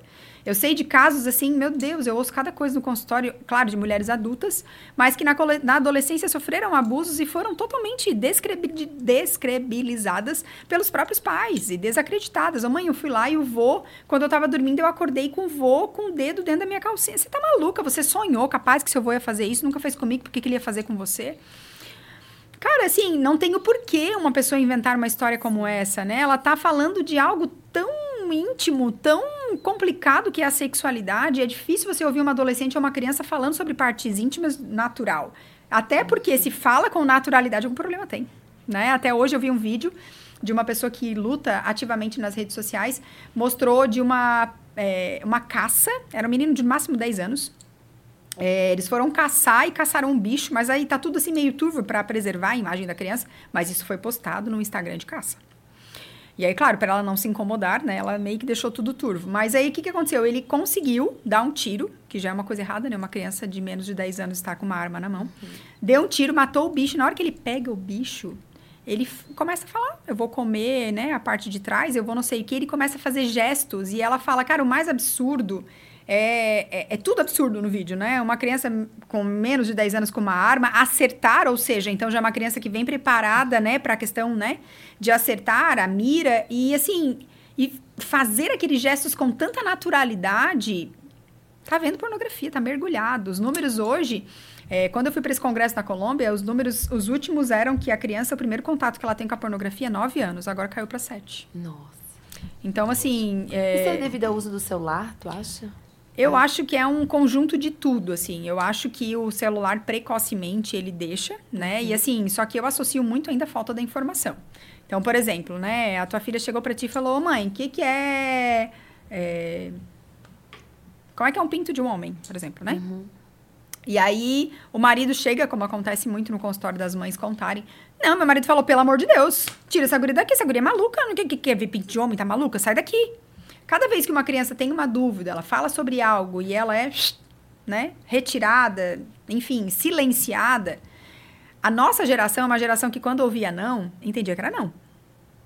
Essa geração de hoje, ela entende o não, mas ela quer saber o porquê de não. Então, se você não dá a orientação correta, ela vai buscar de alguma forma. E hoje, gente, né, com o acesso que as crianças têm à tela, não precisa mais nem ter alfabetização. Com um simples comando de voz, homem de cueca. E ela não vai cair numa imagem, né, de uhum. tirinhas, uhum. né, de figurinhas de um homem de cueca. Ela vai cair na pornografia. E aí, assim, a pornografia ela é comparada ao vício em açúcar. Ao primeiro olhar, no segundo se torna viciante. Então você se torna dependente daquilo. E aí, assim, só para encerrar esse assunto, eu tô vendo que ele tá olhando o relógio, já, já, já Não, tem todo o tempo do mundo. Pode ficar. É, é que a gente tá preocupado com o teu horário, horário, depois, né? Não, não, tô de boa. Ah, tá. É, o que que acontece? A, a gente precisa é, entender, gente, que se eu não dou informação, ou se eu não tenho uma abertura com o meu filho, as pessoas perguntam muito, Gabi, não falei nada disso na infância, meu filho tá com 10 anos, o que eu faço agora? E não me pergunta nada.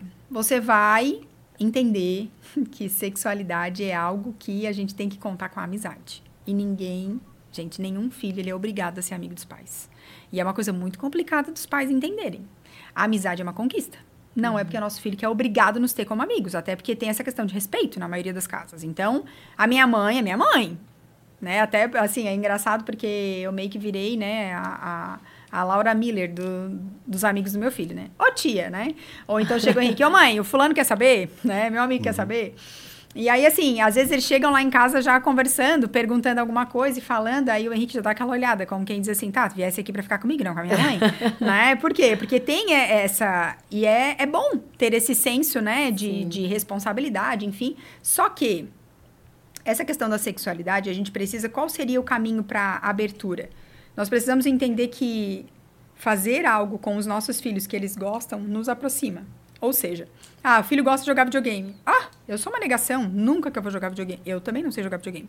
Mas eu posso sentar do lado dele enquanto ele joga videogame, né? E aí que tá o grande problema. Meu pai fala muito essa expressão nas pregações de que nós somos uma geração cabelo ao vento. Então é uma geração que nunca para, tá sempre numa correria. Então não tem tempo para nada, nem para parar do lado do filho. Só que assim, é a melhor parte, é a boa parte, né? Ter filho, se alguém te falou que é o financeiro que é difícil, sinto muito uhum. em te dizer que não é. O mais difícil é o educar, o mais difícil é o caminhar, é o entender as necessidades do seu filho. Então, assim, a dica que eu sempre dou é se interesse pelo que o seu filho gosta. Ah, ele gosta de videogame? Senta do lado dele, começa a perguntar que tal ir numa loja de videogame alugar, né, uma, um... É, um, ah, nem sei se isso existe ainda, mas lá em Tubarão tem, né? Às vezes alugar um, um videogame, um jogo diferente. Uhum começar a conversar e no meio do jogo você larga uma, né? Como tá seu coração, filho? Tá gostando de alguém? Ê, mãe, que papo é esse, mãe? Para com isso.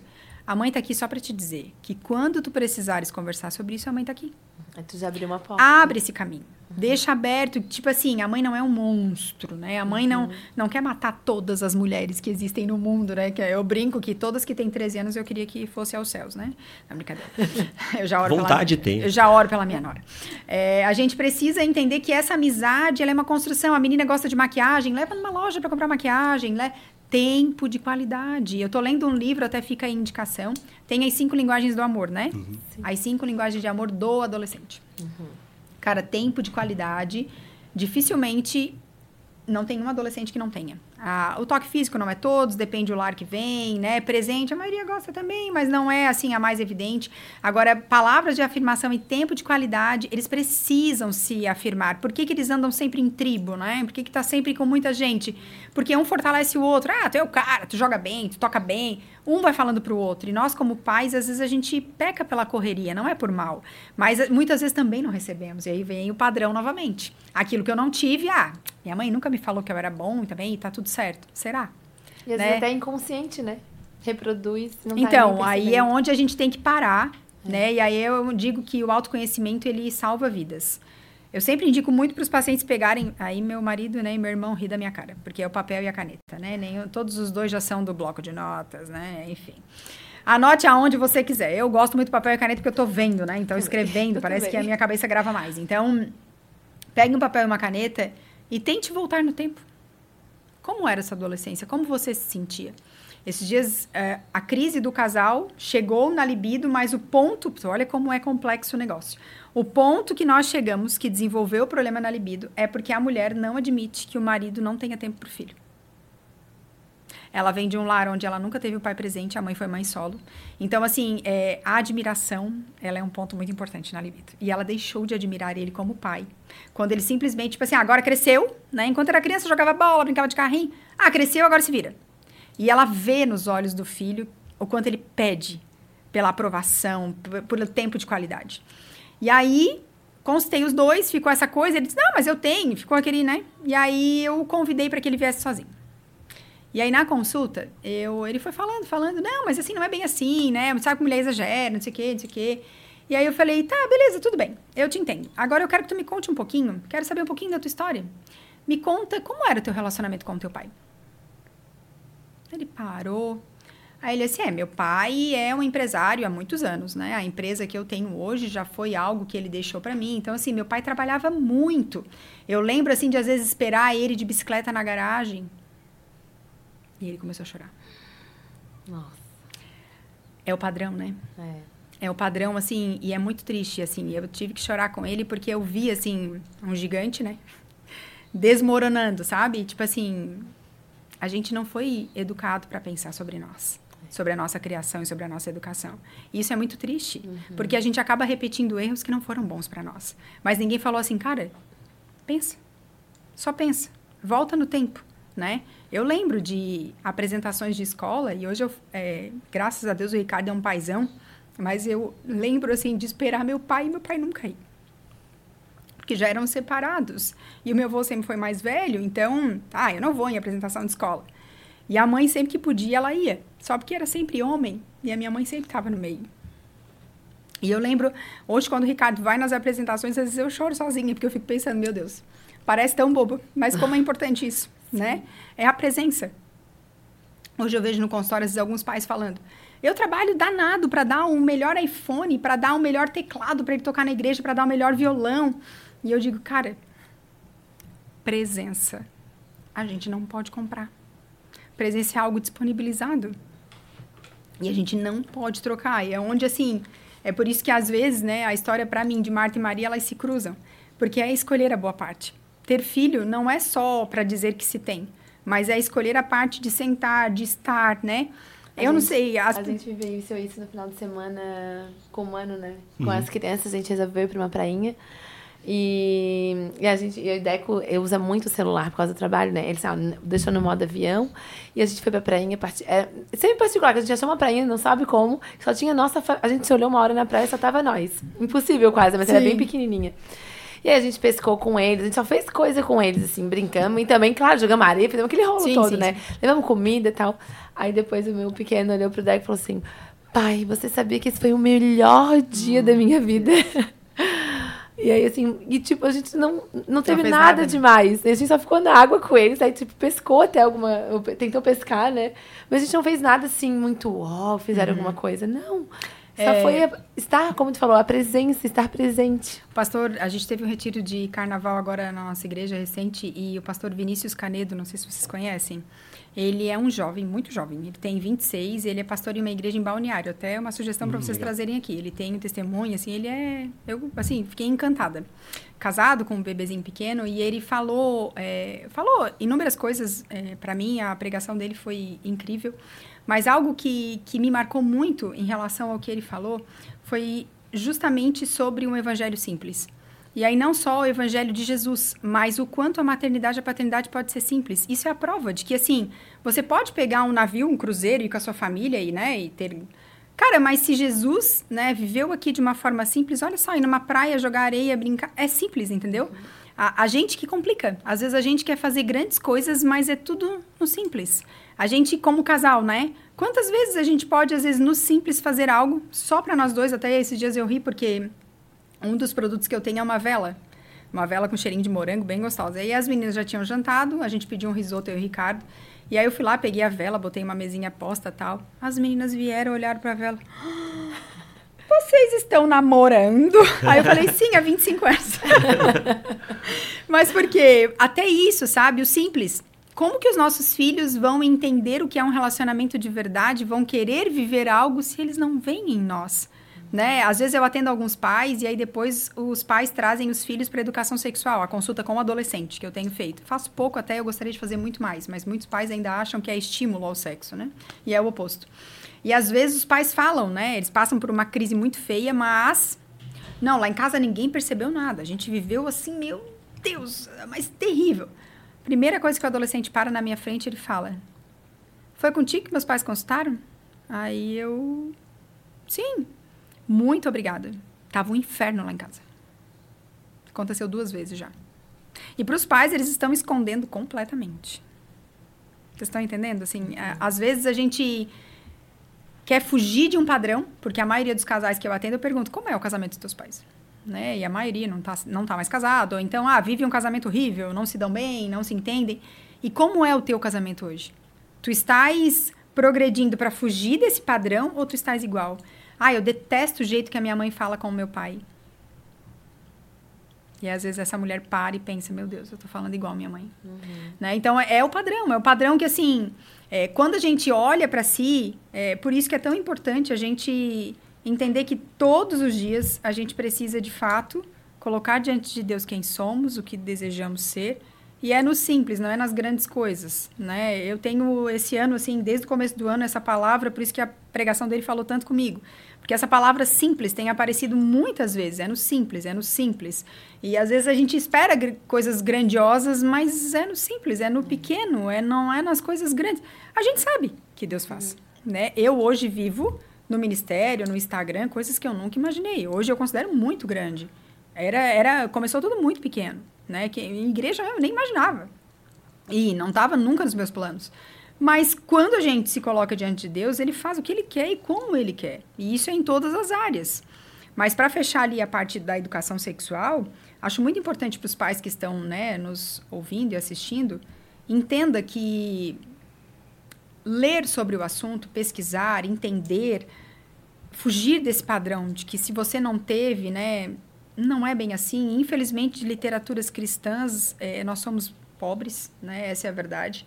Mas que seja no secular e tudo a gente pode adaptar, né? Todas as formações que eu faço, os cursos que eu vou, não existe, né, curso cristão, infelizmente. Então, tudo a gente tem que usar o filtro na nossa vida. Até quando eu falo, né, para adolescentes, por exemplo, se é um adolescente em escola, eu não importa onde eu tô, tu me ouve na rádio, tu percebe, né? As pessoas sabem que eu sou cristã.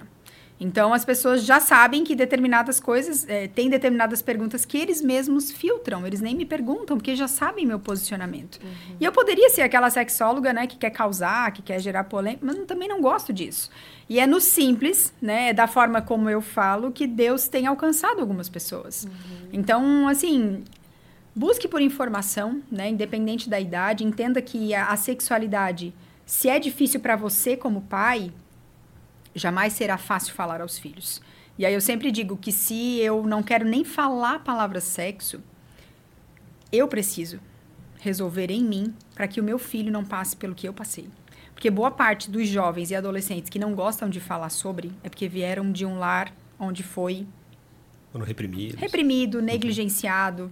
Eu fui uma, assim, coitada. Minha mãe fala até hoje, assim, que ela ofertou o melhor que ela pôde, mas não necessariamente era o melhor que eu poderia ter. Então, eu ouvi durante muito tempo e entendo que era uma forma de proteção. Imagina, né? A filha do pastor. Então, durante todo o meu tempo de namoro, namoramos cinco anos e meio ainda pra ajudar, a mãe vivia dizendo, guria, eu te quebro tudo, né? Porque sexo é pecado, nananã. E eu me lembro de na lua de mel, porque a gente planeja esse casamento, né? Meu Deus do céu, planeja, sonha e casamento de crente em dois palitos acaba, né?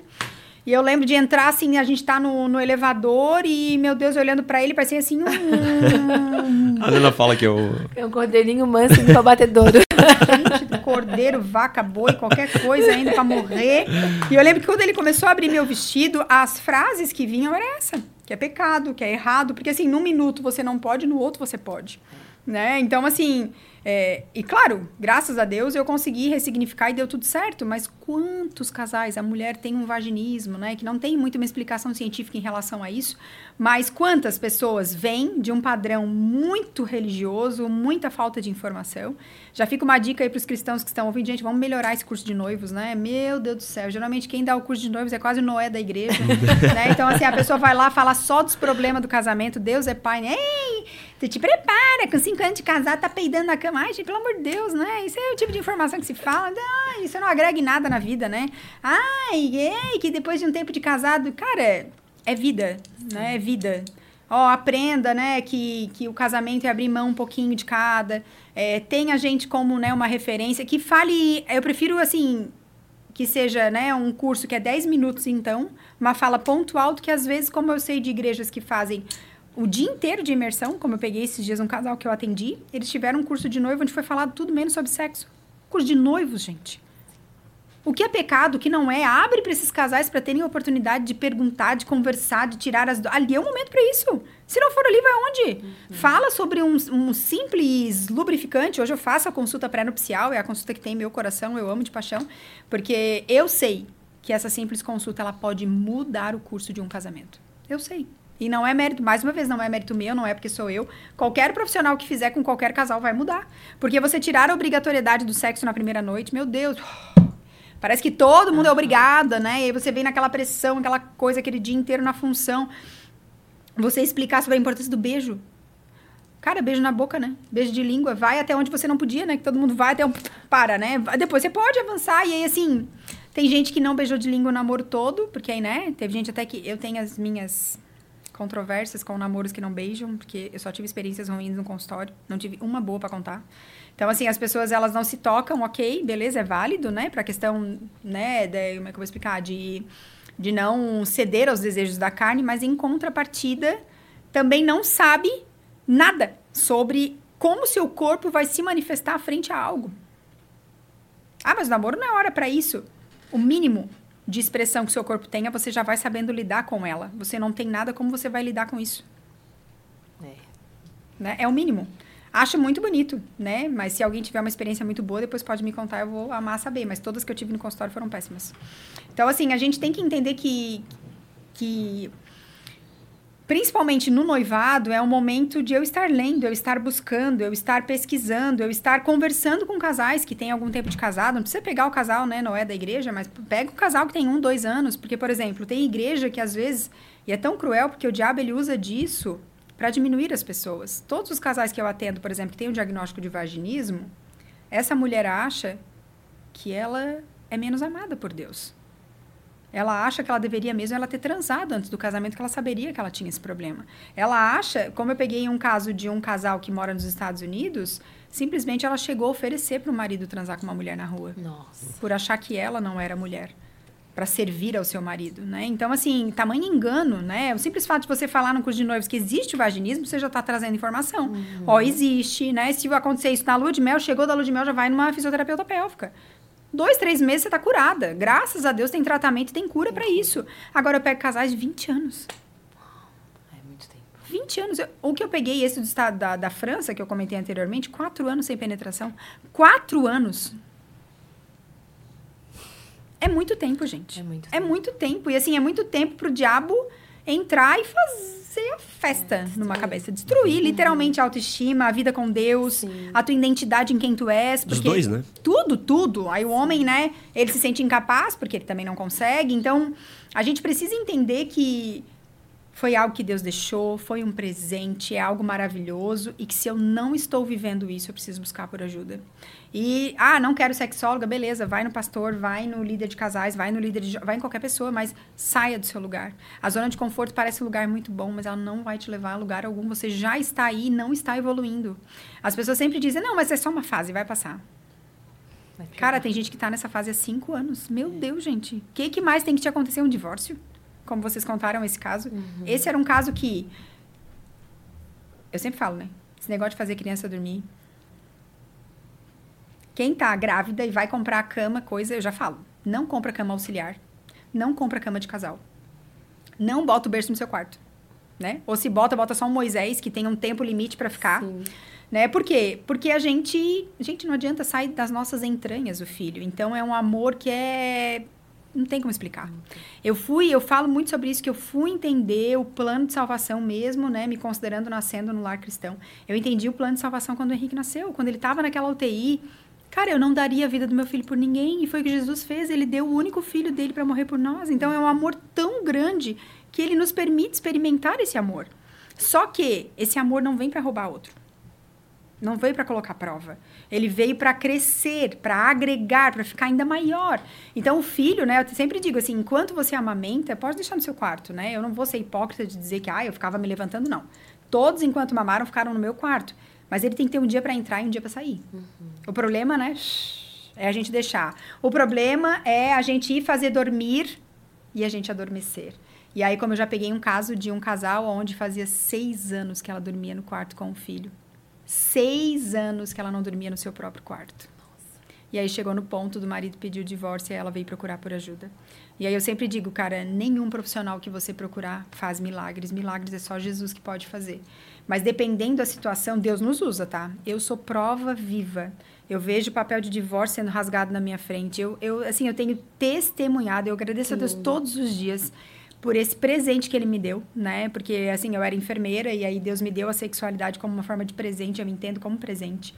Mas, assim, nenhum profissional vai fazer milagre se um casal, por exemplo, está dormindo há seis anos em quartos separados. Nesse caso, especificamente, Deus fez um milagre. Mas era um casal que, assim, eles transavam, mas ela estava dormindo em quartos separados. Eu já peguei outro caso de quatro anos e não ter relação sexual. É óbvio que esse casamento já estava, né, destruído. Sim. Então, assim, a gente tem que entender que quando, né, e aí voltando lá ao começo para encerrar. Mas tá tão bom. Quando a gente. Não, quando vocês falaram lá, o Ricardo falou, ó, é 40 minutos de gravação. Só que não. Nunca. Eu fui no podcast que eu fiquei menos que uma hora e meia, uma hora e quarenta, nunca. Então, assim, a gente tem que entender que se você está, né, num relacionamento e as coisas não estão boas, cara, saia desse lugar onde você está. A maioria das minhas pacientes, quando elas querem que o marido vá e o marido tem restrições, né, que seja o meu ou outro Instagram, Começa a compartilhar vídeos. A pessoa vai ver o que você fala, ela vai ver o seu posicionamento, ela vai ver como você, nas caixinhas de perguntas, que é uma coisa que todo mundo gosta, ela vai ver qual é o direcionamento que você dá. Você vai ver que não é nenhum bicho de sete cabeças. E assim, há uma ética, né? Tudo que é falado fica ali. Às vezes eu conto algumas histórias, mas ninguém nem sonha de quem é as histórias que eu estou contando. Então, assim, a gente precisa entender que ninguém é tão bom. E foi a pregação que meu pai fez. Meu pai fez uma pregação domingo sobre 10 princípios para uma vida cristã, que eu falei para ele, meu Deus, essa pregação ela tinha que ter um destaque, né? Tinha que, assim, falar sobre cada princípio e botar no Instagram, assim, né? Com os 10 princípios. E um deles é compartilhe as suas dificuldades. Ninguém é tão bom para viver sozinho. A gente precisa entender que Deus coloca pessoas ao nosso lado para nos ajudar, para nos abraçar, né? Ainda que você não queira falar o que é, então, né, manda uma mensagem para alguém ou fala, irmão, ora por mim. Precisa falar nada, né? O Espírito Santo ele revela, ou ainda que ele não revele, a pessoa vai estar orando por você, a pessoa vai estar te ajudando de alguma forma. Só que eu acredito muito que a oração, ela tem duas palavras: orar e ação. Então não adianta nada, às vezes eu brinco com algumas pacientes que falam, né? Doutora, eu tô orando há dois anos para Deus melhorar minha libido e não faz nada. Eu falei, ah, é. Aí eu começo a conversar um pouquinho, eu dorme de pijama, daquele tip top, fechado até. ah, tu tá orando, mas Camisa também, do vereador, né? É, tá orando, mas não tá mudando nada, assim, né? Então a oração tá só pela metade, né? A gente tem que orar e a gente tem que agir. Deus faz a parte dele, mas Deus não é à toa que ele levanta tantos profissionais cristãos, né? Eu acredito muito, né, em todas as profissões, psiquiatra, psicólogo, médicos, as pessoas são levantadas por Deus para fazer a diferença. Eu sei que tem os preconceitos, as coisas, eu entendo perfeitamente da onde, né, algumas pessoas vieram, aonde foi fomentado sobre o pecado, sobre a dificuldade, está tudo bem. Você pode acreditar nisso, né? Você pode ficar nesse lugar, mas é uma decisão. Uhum. É uma decisão você não querer sair desse lugar para melhorar algo. É uma decisão você não buscar por ajuda e acabar um casamento. Uhum. A gente sabe que um casamento é algo que Deus deu para ser para sempre, até que a morte nos separe. Eu não sou a favor, né? E que fique claro, existem hoje, né? Infelizmente, é, os casos de violência doméstica no meio cristão. Existe um livro que eu li. Ai, Jesus, qual o nome? Dores de Eva. Alguma coisa de Eva, né? As dores de não. Eva, não. É Eva, mas é, é, outra coisa com Eva. Mas procura Eva aí que você vai achar. É um livro, assim, que é, é dá náusea. É, tem que ser muito forte. Eu emprestei ele para minha mãe até agora. E a gente precisa entender que isso existe. Então, assim, para mim, Gabriela, né? Não é só numa traição. Né? O divórcio, ele tem um respaldo bíblico a partir do momento que você prometeu algo diante de Deus e você também não está cumprindo. Então, a questão da violência doméstica, eu acho que é um dos casos também, assim, né? Muito sério, muito grave.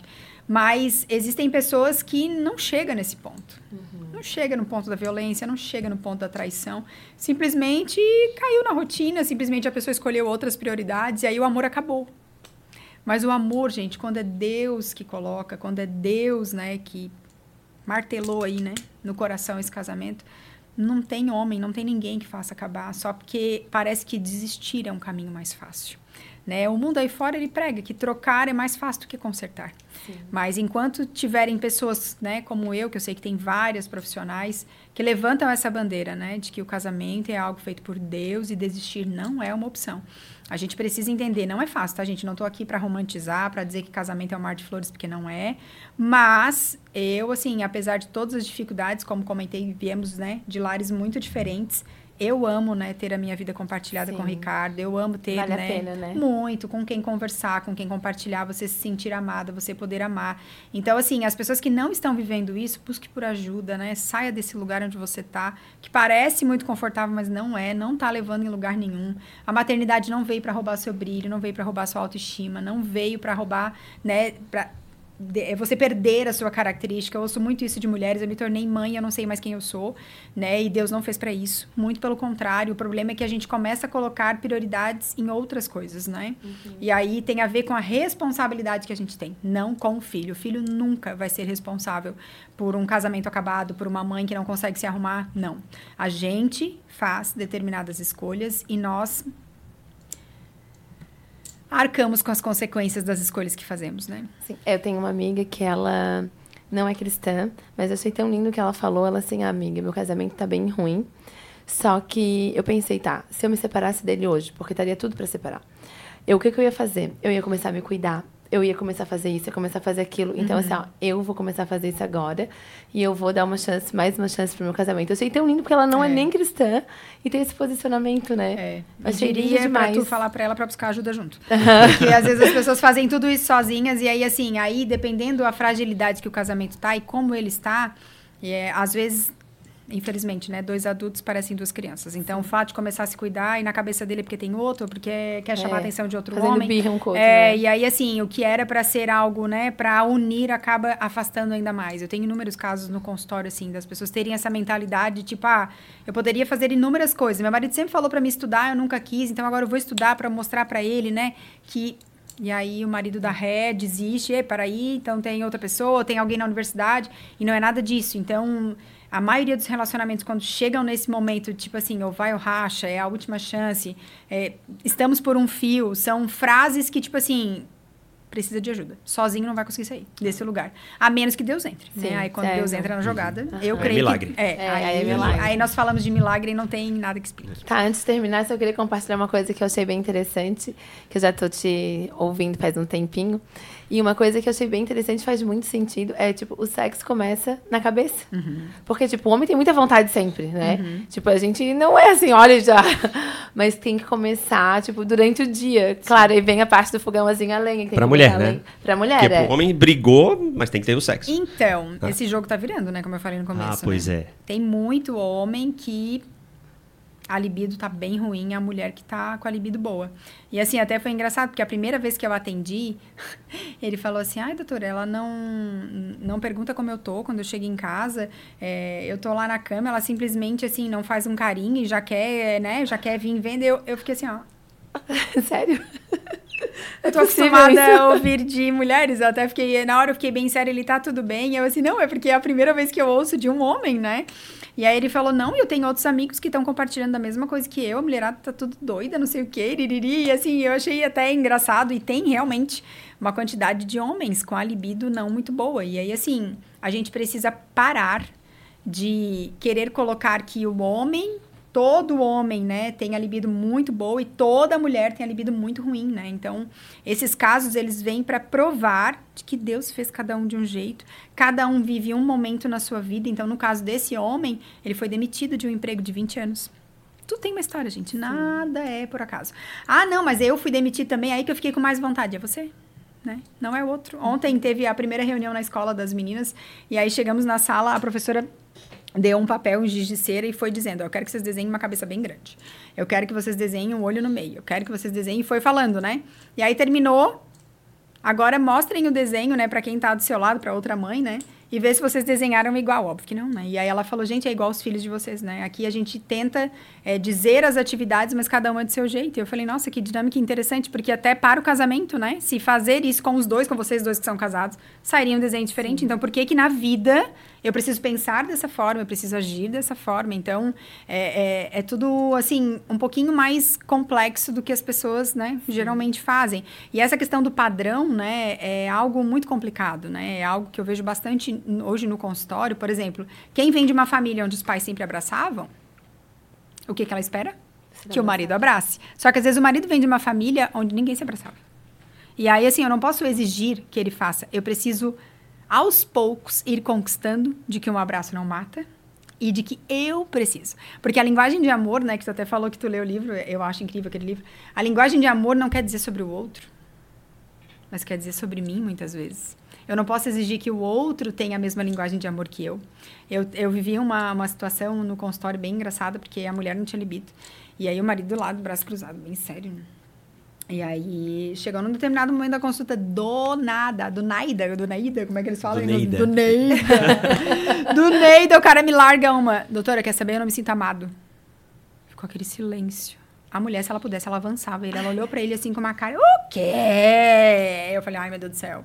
Fiquei até com medo, porque quando é assim, às vezes é, a maioria é online, né? Mas quando é presencial, às vezes tem que ter assim um, sar- um sartinho embaixo pra, né? Ops, vamos parar. E aí ele- ela assim, doutora, se isso não é amor, eu acordo todos os dias às 5 da manhã, nem precisava acordar esse horário, podia acordar 8 horas pra fazer o café e fico lá arrumando as coisas. E ele assim, doutora, faz mais de 10 anos que eu peço pra ela ficar um pouquinho mais comigo na cama, porque café eu posso tomar na padaria, eu posso tomar em qualquer lugar. E aí eu falei, você tá entendendo que a linguagem dele é tempo de qualidade, a sua é atos de serviço? Você se sente amada quando alguém faz algo por você. Não é o caso dele. Então vocês estão há 10 anos brigando, porque um quer mostrar a linguagem de amor, quer que o outro faça a sua linguagem de amor. Com o passar do tempo, um casamento saudável e maduro, ele se transforma em maduro quando eu sei a linguagem, eu sobreponho as minhas dificuldades e eu faço porque eu sei que isso vai fazê-lo se sentir amado. Mas pra mim, quem chega nesse nível já é um outro nível, né? Que a maioria, tipo assim, e principalmente nos momentos difíceis da vida. Porque nos momentos bons e racionais é fácil. Eu sei que a linguagem do meu marido é palavras de afirmação. Então eu olhar pra ele e dizer, ó, vai dar tudo certo, Deus te abençoe, vai. eu tô bem, né? Acordei, né. Agora, no momento da dificuldade, quando as coisas não estão boas, eu hum, vencer, né, o meu ego, a minha vontade de esganar ele dizendo sonho, né? Deus é contigo. É nessas horas que é, né, é atingir um nível máximo. Então, que fique a dica, né? Esse livro é muito interessante. É. Até comentava com ela, né? Que esse livro é Cinco Linguagens do Amor. Não meu, das Cinco Linguagens, mas o meu também. mas ela é muito bom. É, As Cinco Linguagens do Amor é um livro mostra que, o livro assim... Aqui, mostra o livro aqui, aqui para o pessoal ver. Não aqui, fique esperando, Troca gente, pelo marido Isso. ler o livro. Lenha e faça uma resenha para ele, porque se esperar para ler junto, às vezes vai, né? Aí deixa para fazer o exercício. No caso do meu livro, a cada término de capítulo tem um exercício para você fazer. E é bem legal, assim, você não pular o exercício. Porque o exercício, ele faz isso que a gente está falando aqui nessas quase duas horas. É você olhar para dentro, né? Eu tenho problema com a sexualidade, por quê? Da onde vem isso? E às vezes, quando você começa a se auto-questionar, você vai ver que você teve uma criação repressora e você nem sabe. Que você lá atrás ouviu muita besteira sobre sexualidade, você de fato ainda acredita que isso é verdade. Né? Por exemplo, no consultório, quando eu faço essa dinâmica, tem mulher que fala: Meu Deus, eu acho que mulher não nasceu para ter prazer. E aí essa mulher tá patinando num casamento há 20 anos querendo sentir prazer. Se ela não acredita, como que ela vai mudar isso? Uhum. E olha como são diferentes. Eu lembro que no início do casamento eu ganhei de, de um amigo. A gente fez um curso junto lá de, na igreja. E eu ganhei o do, do Walter, o livro A Batalha de Todo Homem. E eu gosto muito de marcar o que eu leio. Ah, eu, eu tava também. ali marcando e tal. Sei que um dia ela pegou o livro para ver. Ela ficou dias sem falar comigo. como? E aí ela foi falar com a amiga dela, esposa do Walter, no caso a Cibele. Ah, como que ele, como que ele pensa aquilo? Por que, que ele marcou essa frase aqui, ó? Deus é pai. É o, é o que eu, assim, é uma frase que eu uso bastante. Cada um precisa escolher as guerras que quer lutar. É o tipo de guerra que a gente não precisa lutar, né? É o tipo de coisa que, tipo assim, pra quê? Né? Que nem com as sogras. Vocês imaginem a minha sogra servindo do jeito que ela serve? Quando a gente namorava, eu chegava pra minha mãe indignada: mãe, ele é aleijado. Porque nem para servir o prato dele ele se serve. Porque era uma guerra que eu queria lutar porque eu não tive. Aí tu vem de um padrão onde tu nunca foi servido, é péssimo alguém servir. Não, não é, cara. É um privilégio. Hoje estou eu lá com o meu pratinho, mais dos três filhos, mais o dele para servir. É. Então, assim, é uma guerra que eu não quero mais lutar, entendeu? Sim. Não vale a pena. Né? Então, assim, a gente tem que começar a parar para pensar, mas por que, que eu detesto tanto tal coisa? Né? Eu sempre falo, às vezes tem muita sogra que tem problema com a nora. E isso às vezes afeta a sua própria vida. Eu peguei um caso esses dias de dificuldade da libido, que era uma sogra que, tipo assim, tava em guerra. Porque ela, o filho marcou o casamento e, tipo assim, aí não tem pra onde correr, né? Marcou o casamento, vai casar. E aí ela entrou em guerra com ela mesma, porque, tipo assim, não gosto daquela guria, não acho que ela vai ser boa para ele, porque ela é isso, porque ela é aquilo. Falei, cara, é sério que tu tá lutando essa guerra? Essa guerra não é tua? Se teu filho escolheu, vocês são cristãos, se ele disse que Deus falou com ele, para que tu lutar essa guerra? Uhum. Ai, mas eu já sei que lá na frente eu falei, será? Às vezes tu vai te surpreender. Às vezes a gente acha que é uma coisa, é, né? Depois. E é completamente outra. Então, assim, tem muitas coisas que acontecem na maternidade. Ah, eu já sei. Eu já sei que quando ele for para determinada escola vai dar ruim. Cara, nem aconteceu ainda. Não, o negócio nem foi. Ah, eu já sei. Quando começar a andar, vai botar o dedo em todas as tomadas. Cara, nem andou ainda. Né? Então, assim, é, é, e é, o problema é muito do que a gente ouve, né? Hoje tem casais, por exemplo, semana passada consultou um que estão chegando nos sete anos, que eles ouviram dizer que sete anos é o ano da crise, então já marcaram é, consulta. Claro. Quase que eu falei, vocês são crente. Não, gente. Não é porque assim, né? André Valadão, sei... meio André Valadão. É, eu sei que tem casal que tem crise com três, com dois. Eu tive com três anos, não chegou nem sete. Então, assim, a crise é uma coisa que não tem uma data. Isso é mito.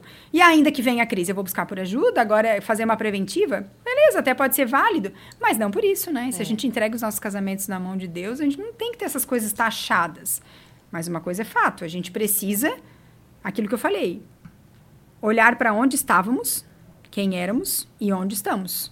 Uhum. Na maternidade a mesma coisa. Eu era super amiga do meu filho e da minha filha. A gente conversava sobre tudo, né? Falava para mim de quem gostava. Aí num determinado dia você deu um que gosta o quê? Você não sabe nem limpar a bunda direito, o que que gosta. A partir daquele dia nunca mais chegou nenhuma informação. Agora você tem que construir, desconstruir uma imagem para construir novamente. Então a gente tem que entender que sentimento, né, que o fato de, por exemplo, dizer que está namorando, o que é namorar para você? O que é gostar para você? Você vai se surpreender com os conceitos, porque o meu chegou com sete anos dizendo que estava namorando, eu quase morri do coração. E namorar para ele era sentar do lado dela no recreio, uhum. então Sim. Né? Então, às vezes Fazer a gente perguntas, né? cria algumas coisas na cabeça sem ter necessidade. O, o filho, ele vai se aproximar, o marido vai se aproximar a partir do momento que eu tenho tempo de qualidade, que eu converso, que eu estou a ouvidos. A maioria das pessoas hoje, quando senta para conversar, só estou observar no restaurante, as pessoas estão, por exemplo, tendo um Vale Night, cada um no seu celular. Que tempo de qualidade é esse, gente? Tem gente que conversa com o filho no celular. Você está prestando atenção? Tem coisa mais irritante do que alguém tá te contando uma coisa e você não tá olhando? Eu, para mim, é terrível. Se, se eu tô falando com você, você olha para mim. Se eu não estiver olhando, ou, né, ou a pessoa não tá me olhando, a pessoa não... O que eu estou falando não tem validade para a pessoa. Verdade. Quem veio contigo aí? Conta pra gente. Então, veio a Silvana comigo. A Silvana é minha assessora e minha cunhada, coitadinha. coitadinha, caiu na minha família e ainda foi obrigada a trabalhar comigo. Obrigada não, né? A minha mãe já falou pra ela sair desse trampo várias vezes, mas ela não quer não.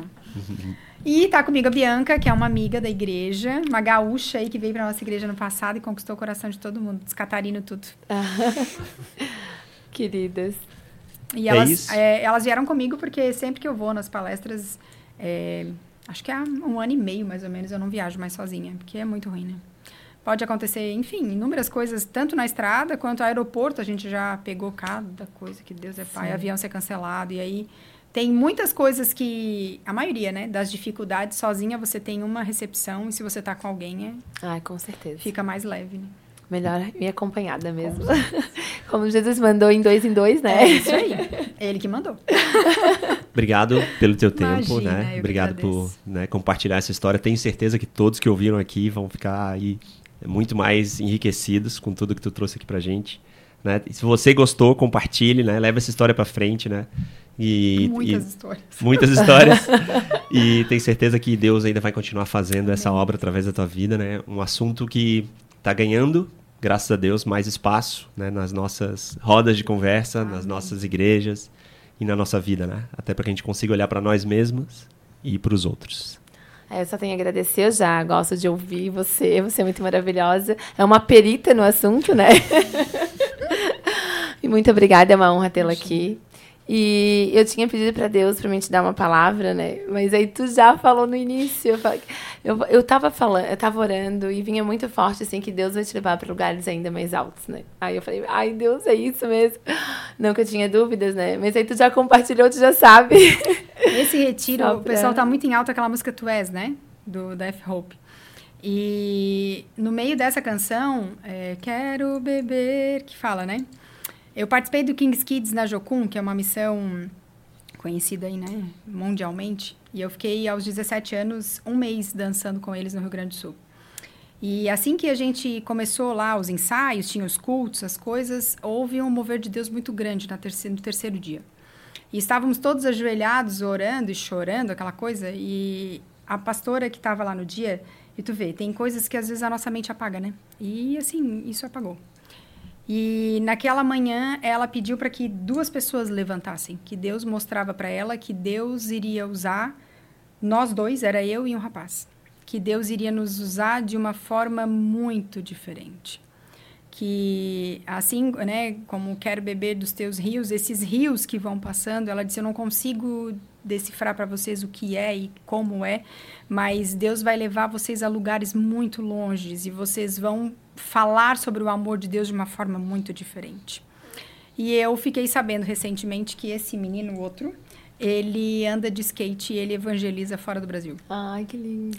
É, e eu na sexualidade, né? De algo muito Sim, diferente. muito diferente. É, então, assim, é muito bom, né, saber que é, há muito tempo Deus fala isso, Que né, que Ele vai me levar em lugares, né, e, e a cada, para mim, não é repetitivo, mas para mim é uma reafirmação daquilo que Ele falou nos meus 17 anos. Sim. Ele só vai reafirmando, falou com a minha mãe a partir daquela palestra, fala com a cada lugar que eu vou, e é muito bom, né, saber que você está aonde Deus quer É que você verdade. esteja. Glória a Deus. Glória a Amém. Deus. Obrigada. Obrigado, Renata, também aí pelo seu apoio, estando aqui com a gente hoje. Se dá as palavras finais aí para nós, então. Eu? Claro. Tô aqui Não emocionada. desce as iniciais, vai dar as finais. Não, agradeço a todo mundo que está assistindo, compartilha. é, que, essa, que essa mensagem pode, possa chegar a muito mais lares, a muito mais pessoas, porque a informação, o conhecimento, ele nos liberta, a verdade nos liberta, muita coisa a gente às vezes não sabe, a gente, como a gente falou aqui, a gente vai repetindo as coisas que a gente recebeu, e que você possa ser abençoado e compartilhar com mais pessoas para que mais pessoas possam ser abençoadas também. Lembrar do Cado e da Rê, que queriam muito estar presentes Ai, aqui, né? É que a gente tem um casal que está sempre aqui com a gente, Ah, que legal. mas eles estão É. afastados um pouquinho. E aí a gente sentiu muita falta de vocês dois. Valeu, gente. Fiquem com o TronoCast. Um abraço! Tchau.